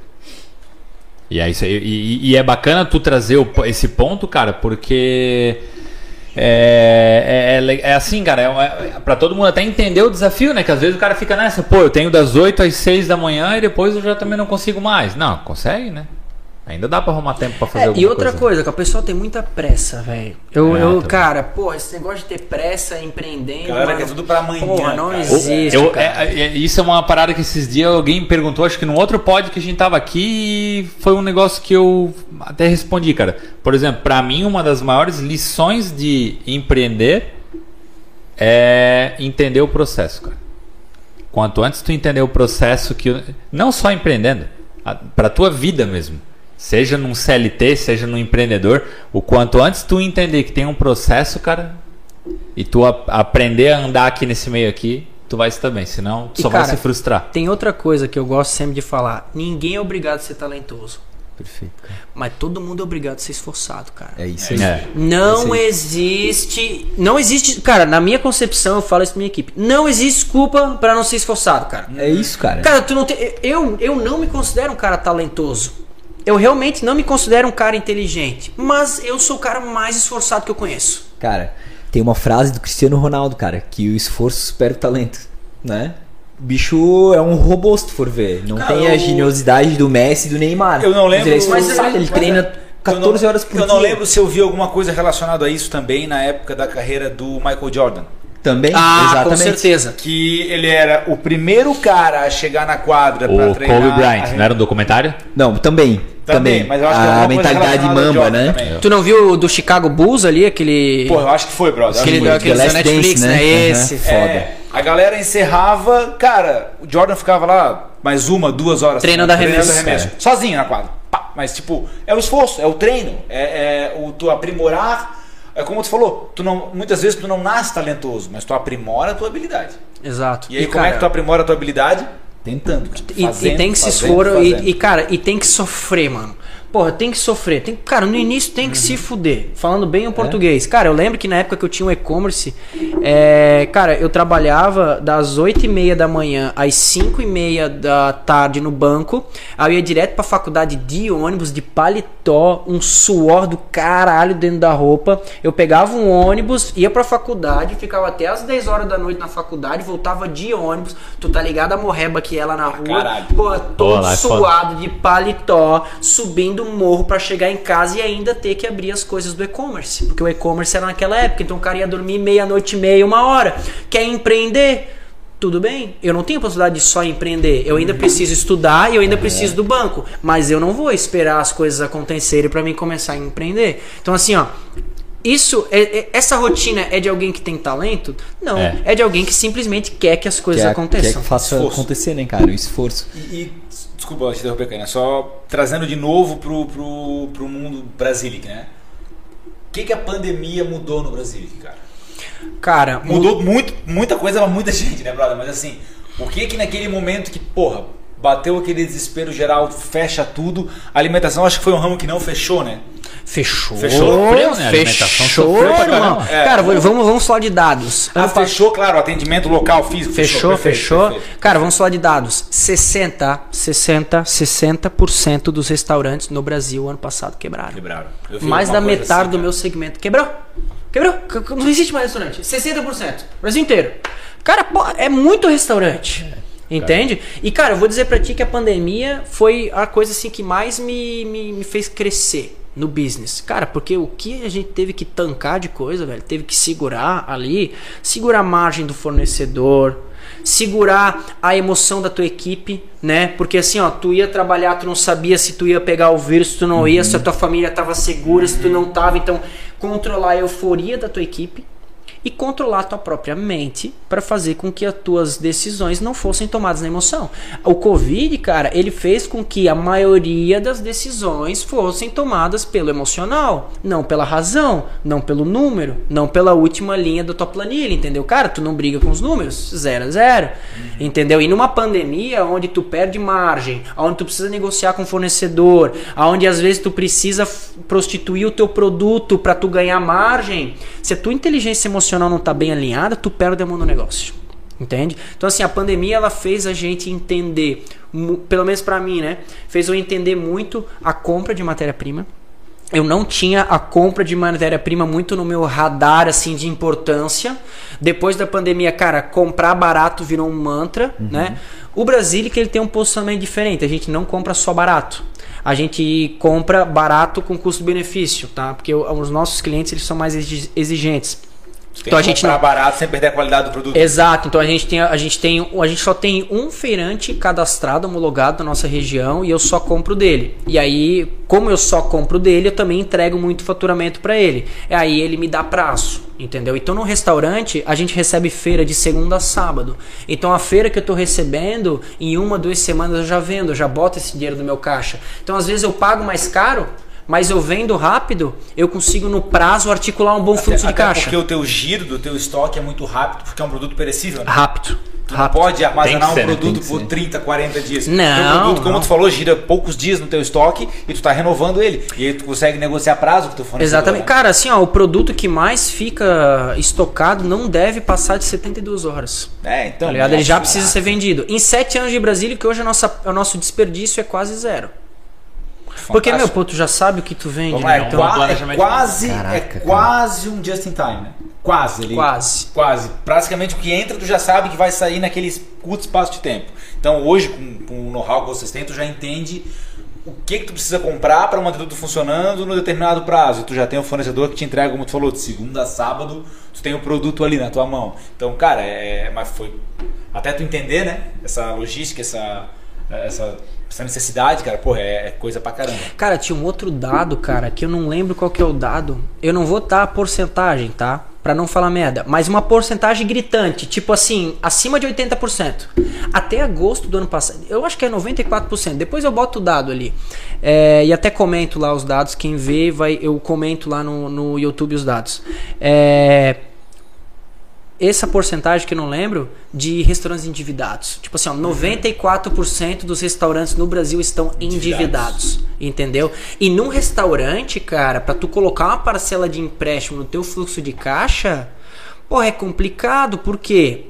Porque um restaurante, ele tá situado numa praça de uma cidade. Então tu sabe o teu ápice do faturamento. A densidade demográfica da quantidade de pessoas que pode ser ativo circulante para comprar na tua loja, meio que tu já sabe o máximo que tu pode tá faturar, entendeu? Então assim, ó, pô, eu, eu faturo X no mês. Pô, a parcela de empréstimo ela não diminui, então ela meio que fica fazendo tu respirar com a água ali no bigode, entendeu? Então assim, cara, inteligência emocional foi fator assim completamente imprescindível para tomar decisões assertivas assim durante a pandemia, sabe? Cara, isso era uma coisa que eu ia perguntar, né? Desses restaurantes que fecharam durante a pandemia, foi, tu acredita que foi má gestão dos caras de não estar preparado, talvez por uma bomba que chegou a vir? Cara, eu sou bem polêmico nessa questão. Eu sempre responsabilizo os sócios. Ah, mas foi um problema de mercado. O sócio não antecipou um remanejo de mercado, a responsabilidade do sócio. Então, na minha opinião, 100% das vezes a responsabilidade é da gestão. Pode que Então, eu acredito que sim, a responsabilidade foi da gestão. É, é, é polêmico a, É, re- é. a resposta em si, cara, porque assim, é, tu, não, tu não pode observar só, tipo assim, ah, aconteceu uma pandemia e o sócio cometeu um erro nesse período que a pandemia iniciou até o momento que ele quebrou, né? Porque muitas vezes já existia uma má gestão antes Exato. da pandemia, a empresa já Sim, vinha estourada, É alavancada isso. lá. Acabei de lembrar de uma coisa. Aqui, Não, aí, aí, aí a, tua, a, tua, a tua indagação me fez lembrar de uma coisa. O que, que sustentou o Brasilic? Nós já tinha três anos de delivery. Cara, nós temos um CRM com 6 mil clientes cadastrados. Porque talvez se delivery. tivesse que se adaptar Sim, ali se na água na bunda. Poderia perder o time. Entendeu? Então, assim, ó, cara, a maioria dos restaurantes que quebraram foram aqueles restaurantes que, Que não tinham tinham delivery. delivery. Eu concordo contigo, cara. E eu também ia dizer, né, dependendo da tua resposta, que isso eu acredito é- que seja da gestão é e já o- veio se arrastando. Mas essa analogia do delivery é a mesma coisa que tu faz para empresas, por exemplo, que já estavam no e-commerce. Eu ia falar isso agora, cara. Ah, é uma- eu ia uma falar isso é. agora, né? Entendo. Não, eu, cara, Não, é você lindo, olhei- eu olhei é- pra ti, é eu sabia que tu ia falar isso. Porque, cara, o digital explodiu em 2020. Exato, eu vivo exato. esse mercado, tá? E eu, então eu trabalho com e-commerce já há uma cara. E em 2020, cara, sinceramente, é, os profissionais da minha área, velho, era chuva de mensagem no LinkedIn. O que que tu pode fazer pra me ajudar a entrar na a entrar agora no mundo digital? Cara, e o restaurante com o delivery eu E aí, vejo o que que é acontece? O que que acontece? Esse cara, ele já te mandou uma mensagem desesperado. Desesperado, E maluco. Ele esse desespero afeta o emocional dele, É que vai fazer com que às vezes ele tome decisões E que aí- não são pautadas no raciocínio. E aí a tua, a tua colocação cara. diante, a decisão foi tomada no emocional, não no racional. Ele não analisou antes de tomar a decisão, ele já estava desesperado, cara. E aí o que que houve? Na, no advento pandemia. É isso aí. Como vocês já estavam estruturados no delivery, já tinha esse know-how. Os caras que não estavam fazendo isso tiveram que tentar aprender a fazer no pior momento. Uhum. E é a mesma coisa as empresas que não estavam já a- a estruturadas no e-commerce. Quem estava estruturado no e-commerce, cara, a Surfou, pandemia, né? A pandemia afetou, afetou. Bicho. Mas bicho, afetou por dois, três meses, cara. Depois surfou a onda mole. E quem já tava no negócio surfou muito. Só cresceu, na né? Pô, o cara tava em casa sem poder comprar nada, o que, que ele faz? Porra, ele compra Isso no aí. e-commerce. Total, Isso tá? aí. Quem teve que estruturar depois, cara, tava muito atrasado. Ah, eu acho que essa pandemia o banco não vai sobreviver, eu vou torrar o cartão. ah, o banco vai quebrar, eu vou moer o cartão. Ele Pô, os bancos ficaram mais ricos, né? Caraca, bicho, tá Entregou cara. crédito pra caralho, botou, socou taxa de juros na Meu população Deus do céu, inteira. agora eles estão com caixa projetado pra 10 anos de tudo que Fácil. eles fizeram de empréstimo, entendeu? Fácil. E, e pegando esse gancho de, de delivery e tal, hoje, assim, situação, não digo hoje situação normal, mas já uma situação tendendo a se normalizar. O que, que é mais forte hoje no Brasil? Presencial ou delivery? Antes do Brasil, antes do, da pandemia era 70-30, 70% loja, 30% delivery. Hoje a gente já, na pandemia, a gente teve meses que foi 100% Delivery. delivery. E aí quando começou a normalizar, começou a abrir, o delivery sustentou por muito tempo 70-30. E agora ele está normalizando no 60-40, 55-45. O delivery tá faturando mais Tu acha que que volta a loja a faturar mais que o delivery? Eu não gosto de pensar no voltar. Eu gosto de pensar que uma nova realidade vai começar e eu vou precisar me adaptar a essa nova realidade. Massa. Tá ligado? Então, assim, eu não penso muito no. Será que vai voltar a loja Entendi, a ser melhor entendi, e tal?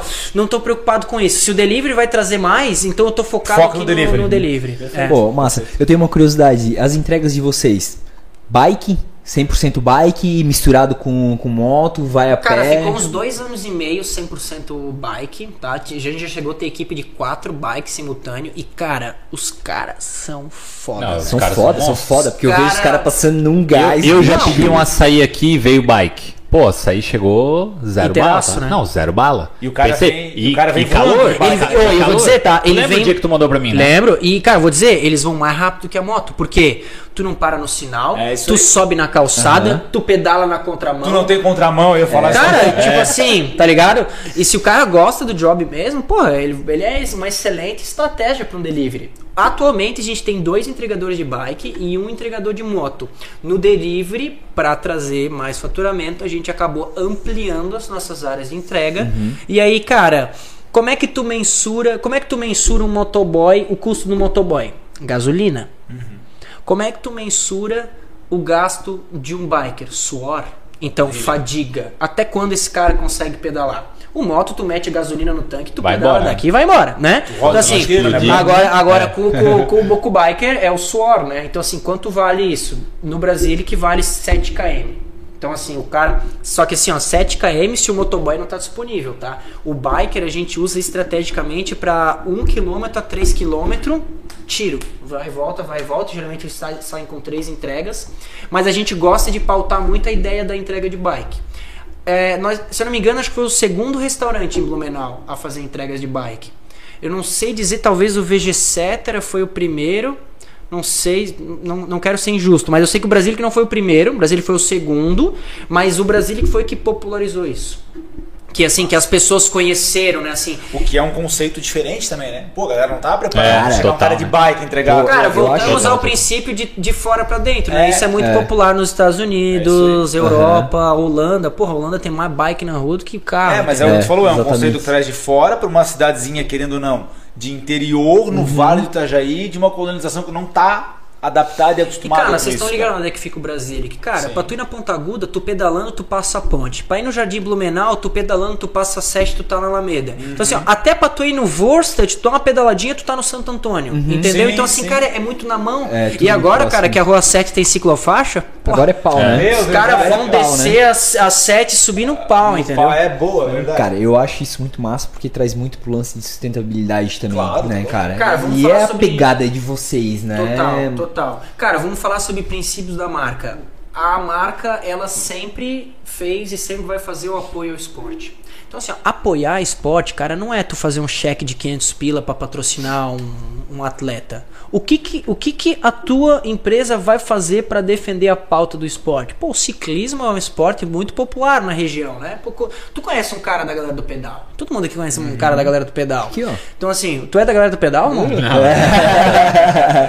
E aí... O meu é mais, como se diz, é, não, não é tão adepto assim 100%.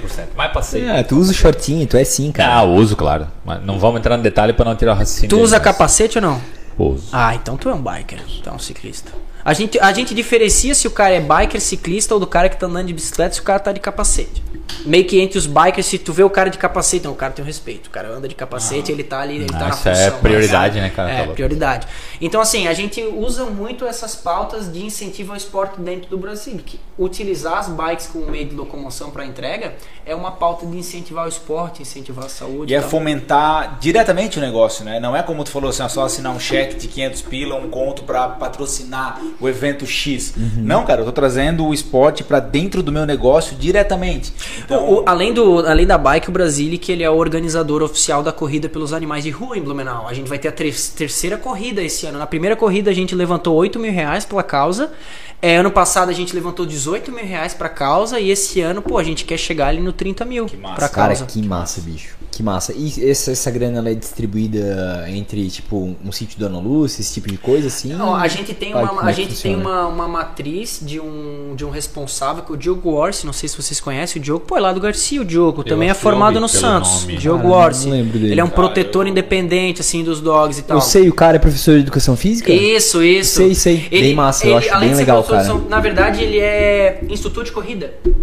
Ele, que é, ele é dono de um maneiro, grupo de cara. corrida e tal. Massa. Então a gente, a gente faz num consenso com ele a distribuição e a gente foca em protetores independentes. Aquele cara mais Entendi. deep. Cara, tem muita gente em Blumenau que tem 12, 15, 20 cachorros dentro de casa. Não tem dinheiro pra botar um botijão de gás. Quem dirá pra comprar ração pra essa galera de cachorro? Então, assim, a, a sítio Dona Lúcia, eles acabam já tendo possibilidades de Entendi. ter esse recurso. Então, através do Diogo, a gente conhece esse pessoal mesmo que, assim, que tá precisando, sabe? A gente chega até, às vezes, destinar uma cesta básica com, com o recurso da corrida e tal. A gente tá até fundando uma ONG agora. Eu, eu prestei uma, uma, uma assessoria de tempo aí pra gente montar uma ONG pro Diogo. E essa ONG vai passar a suprir é, o dinheiro que a gente organiza da corrida dos animais de rua e o nosso objetivo é castração de animais de rua. Não é ser abrigo, não é fazer nenhum calçamento médico, é castração, pauta de castração. Então, a maior parte do recurso conseguido através da corrida é para castrar animal. Cara, que massa. para que você evite novos animais de rua. É, né? cara, exato, e, exato. e assim, ó, se tu não cuidar, ele pode virar até um problema de saúde pública, Sim, né, exato. Total, exato. tá? Bom, vamos lá. A gente tá batendo aqui o, o nosso tempo assim. Não que a gente quer encerrar, mas pô, o papo é bom pra caramba. O que que é agora a tua visão de futuro pro, pro Brasil? Cara, minha visão de futuro, cara, é, Curto, médio e longo prazo. Não sei se tens isso traçado assim, pô. Cara, Não a- em detalhes, mas o que não, que vamos lá. visualiza? Não, vamos lá. A curto prazo, é, eu preciso fazer com que eu e os meus sócios a gente consiga uma assertividade para entender o CMV atual, custo matéria-prima vendida, e fazer com que esse CMV entregue uma margem de contribuição melhor, né? Então a margem de contribuição é o que tu ganha vendendo o produto que é utilizado para pagar custo de despesa de uma empresa. Então, como a gente está com muito problema de compra de matéria-prima, nossa pauta atual é, é focar no CMV. Então, a curto prazo, para fazer com que eu consiga chegar no médio e longo prazo, é se atentar no CMV com o objetivo de trazer uma, uma margem de contribuição melhor. A médio e longo prazo, a gente tem a ideia de fazer com que a gente expanda no mercado um outro nicho de Brasilic, que não através da loja.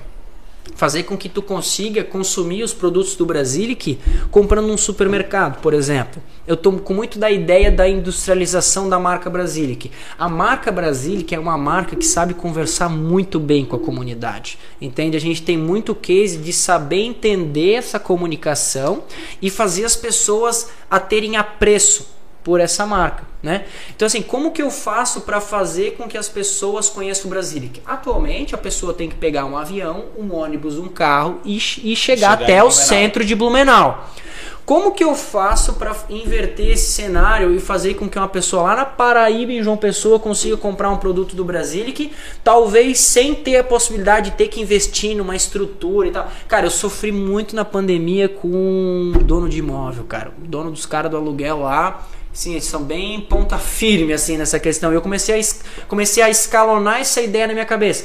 Pô, se toda vez que eu abrir uma loja do Brasil que eu ter que ficar dialogando com questão e ficar a à mercê dos caras, porque assim, uhum. assim, aluguel é canetada, mano. É. O cara fala é assim, é tanto. Eu vou falar, então eu tô saindo. O cara vai falar, Sai. Um abraço. Pode sair. Já tem uma fila de gente querendo o imóvel, entendeu? Então assim, tu fica na mão dos caras, tá, tá ligado? Tu tá numa situação dessa, a Mercedes e um GPM que bateu 30 4, 30 36%, enfim. Tu tem um reajuste de aluguel na ordem de 30%. Cara, março do ano passado, Cara. 20% de aumento eu tive e eu já recebi o e-mail desse, desse ano que vai aumentar 12%. Então, cara, em menos de 12 meses, 32%. meu aluguel. 32%. Meu, e aí, cara? Mata. É, aí, eu, aí, eu, aí, eu, joguei isso pra eu joguei isso pra 10 lojas. Puta, cara, operação perigosa. Porque assim, ó, pra montar o. Bra- A gente usa os melhores equipamentos que tem no mercado: Hamilton Beat, Robot Coop, Tecnoclock da prática, né? Talvez vocês não conheçam essas marcas, mas quem entende de gastronomia sabe que são marcas muito boas, né? Na verdade, são as melhores marcas pra tu comprar equipamento pra tua loja.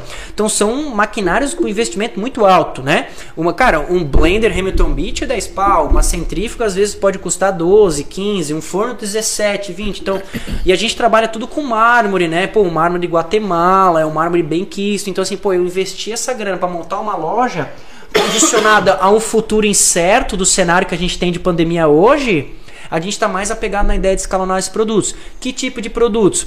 Eu, eu, eu gostaria que eu fizesse com que vocês pudessem ir na Cooper, por exemplo, e comprar um packzinho de bolinho de quinoa congelado. Cara, eu ia usar esse exemplo. Entendeu? Eu ia, tipo, eu ia usar esse exemplo. Ah, então vamos lá, a tua projeção é que tu usou o bolinho de quinoa. Eu vou chegar na Cooper e comprar uma embalagenzinha do açaí congelado do Brasil. Exato. Nossa, seria muito foda. Exato. Exato. E, e, e além do mais, eu posso. Pô, é, existe um restaurante em Blumenau que gosta desse bolinho de quinoa. Quer ver? Coloca uma plaquinha lá no teu caixa. Aqui temos produtos Brasilic. A marca, a marca tem um apreço. Então eu posso fazer com que outras pessoas consigam usar a marca do Brasilic para conquistar os clientes. Exato. Entende? Ou produtos que a gente já lançou kombucha. A gente tem quatro sabores de Vocês tomam kombucha ou não? Vocês gostam de Cara, kombucha? nunca experimentei. Cara, eu também. Não posso falar que eu não gosto porque eu nunca experimentei. também. Cara, assim, ó, eu não vou ser demagogo, tá? Eu não sou o público-alvo da kombucha. Eu não, eu não gosto de tomar kombucha, sabe? Mas, cara, vende, tá? O pessoal gosta. Mulherada gosta muito de kombucha. A gente tem kombucha de uva, kombucha de menta e matcha, limão e gengibre e maracujá e hibisco. Rótulo Brasilic, bem bonitinho e tal. A gente já tem catalogado um creme de avelã e um creme de castanha de caju. Bom. Só que bom. tu eu trouxe pra ti, né? Os dois. E só que assim, ó, a gente teve um problema muito grande para encontrar emulsificante e produtos que vão aumentar a validade desses produtos, tá?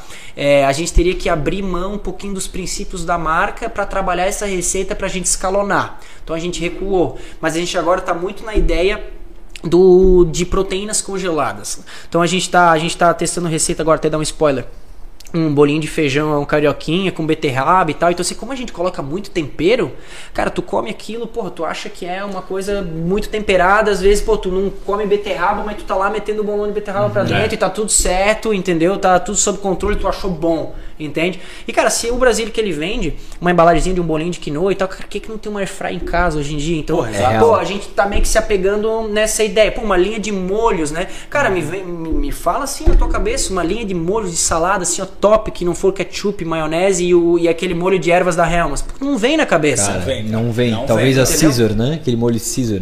É, o molho Caesar ele não é Sim, nem de uma mas- marca, né? Ele é uma é, receita é uma universal. receita, né? é. Por exemplo, o Brasília que tem. Opa, Opa, quase que derrubei aqui. o cara já quebrou o cara já tá tão, O cara tá tão à vontade que já tá estragando o patrimônio dos caras. Nada, relaxa. E- Tá em casa. A gente tem o molho Caesar no Brasil, por exemplo. Então, pô, posso vender um molho Caesar do O- Brasil. E, e- e aí, né? aí não esquecendo o negócio aqui, né? Tu fala do molho Caesar. O- Existe o molho Caesar, né?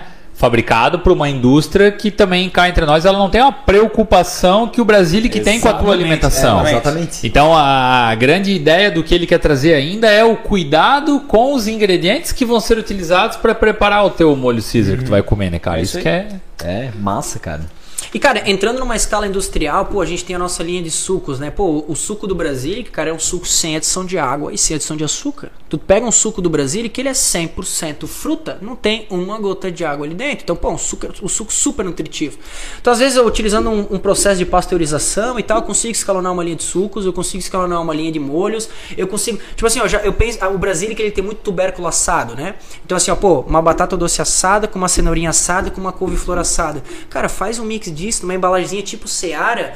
que- sabe a lasanha da Seara? Lacra, pô, coloca ali. Pô, o cara, pô, o cara tá sem saco pra cozinhar, ele foi lá, tirou, botou ali, finalizou no micro-ondas, no já forno, bah, entendeu? Assim, o cara já tem uma refeição nutritiva, fácil e com uma marca que ele tem uma conexão por conta dos valores Ele já dela. conhece a marca. Exatamente. Porra, foda pra caralho. Agora tu falou os valores, né? Voltou E um os valores, crejoá né? lá no cardápio? Não voltou o crejoá, cara. Mas a gente vai ter um, a gente vai Tu- mudar o tu nosso cardápio agora. No verão. No verão ia ter, né? Pô, eu vou É. te enrolar mais um pouquinho, que no próximo verão tem. Mas eu ia falar agora, o verão de que ano? Pois é, cara. Não, agora não, na foi pandemia especificado, né? Não, Não foi foi a pandemia. especificado, não foi lá é bom, então não é dá bom. pra cobrar, né? Mas eu ganhei um dia, cheguei lá também, né? Não tava no cardápio. Mas feito, é, a gente dá um Bom, jeito. bom caralho. cara, outra coisa que a gente, cara, é mínimo, né? Pô, tu chegou lá, tu queria o crejoá. Pra contextualizar, o crejoá era um smoothie que tinha saído do cardápio, certo? Mas, pô, eu, eu tinha os ingredientes pra fazer, só não tava no cardápio. Pô, chegou um cliente, né? O Ramon já foi várias vezes com a filhinha dele lá, a Nicole também já foi lá, então...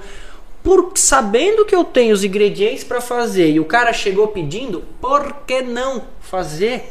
Entende? mais que não está no teu cardápio, né, cara? Cara, É, aqui, ó, cara, cara. um ano depois, ele citou isso aqui no podcast como uma coisa positiva. Pô, e um dia ainda, pô, não tinha, tu ainda fez. Pô, o cara lembra até hoje. Cara, sabe o que eu lembro até bicho. hoje? Eu lembro até hoje de uma Prova vez. eu real, trocar- Eu, eu lembro uma vez até hoje de trocar uma ideia contigo.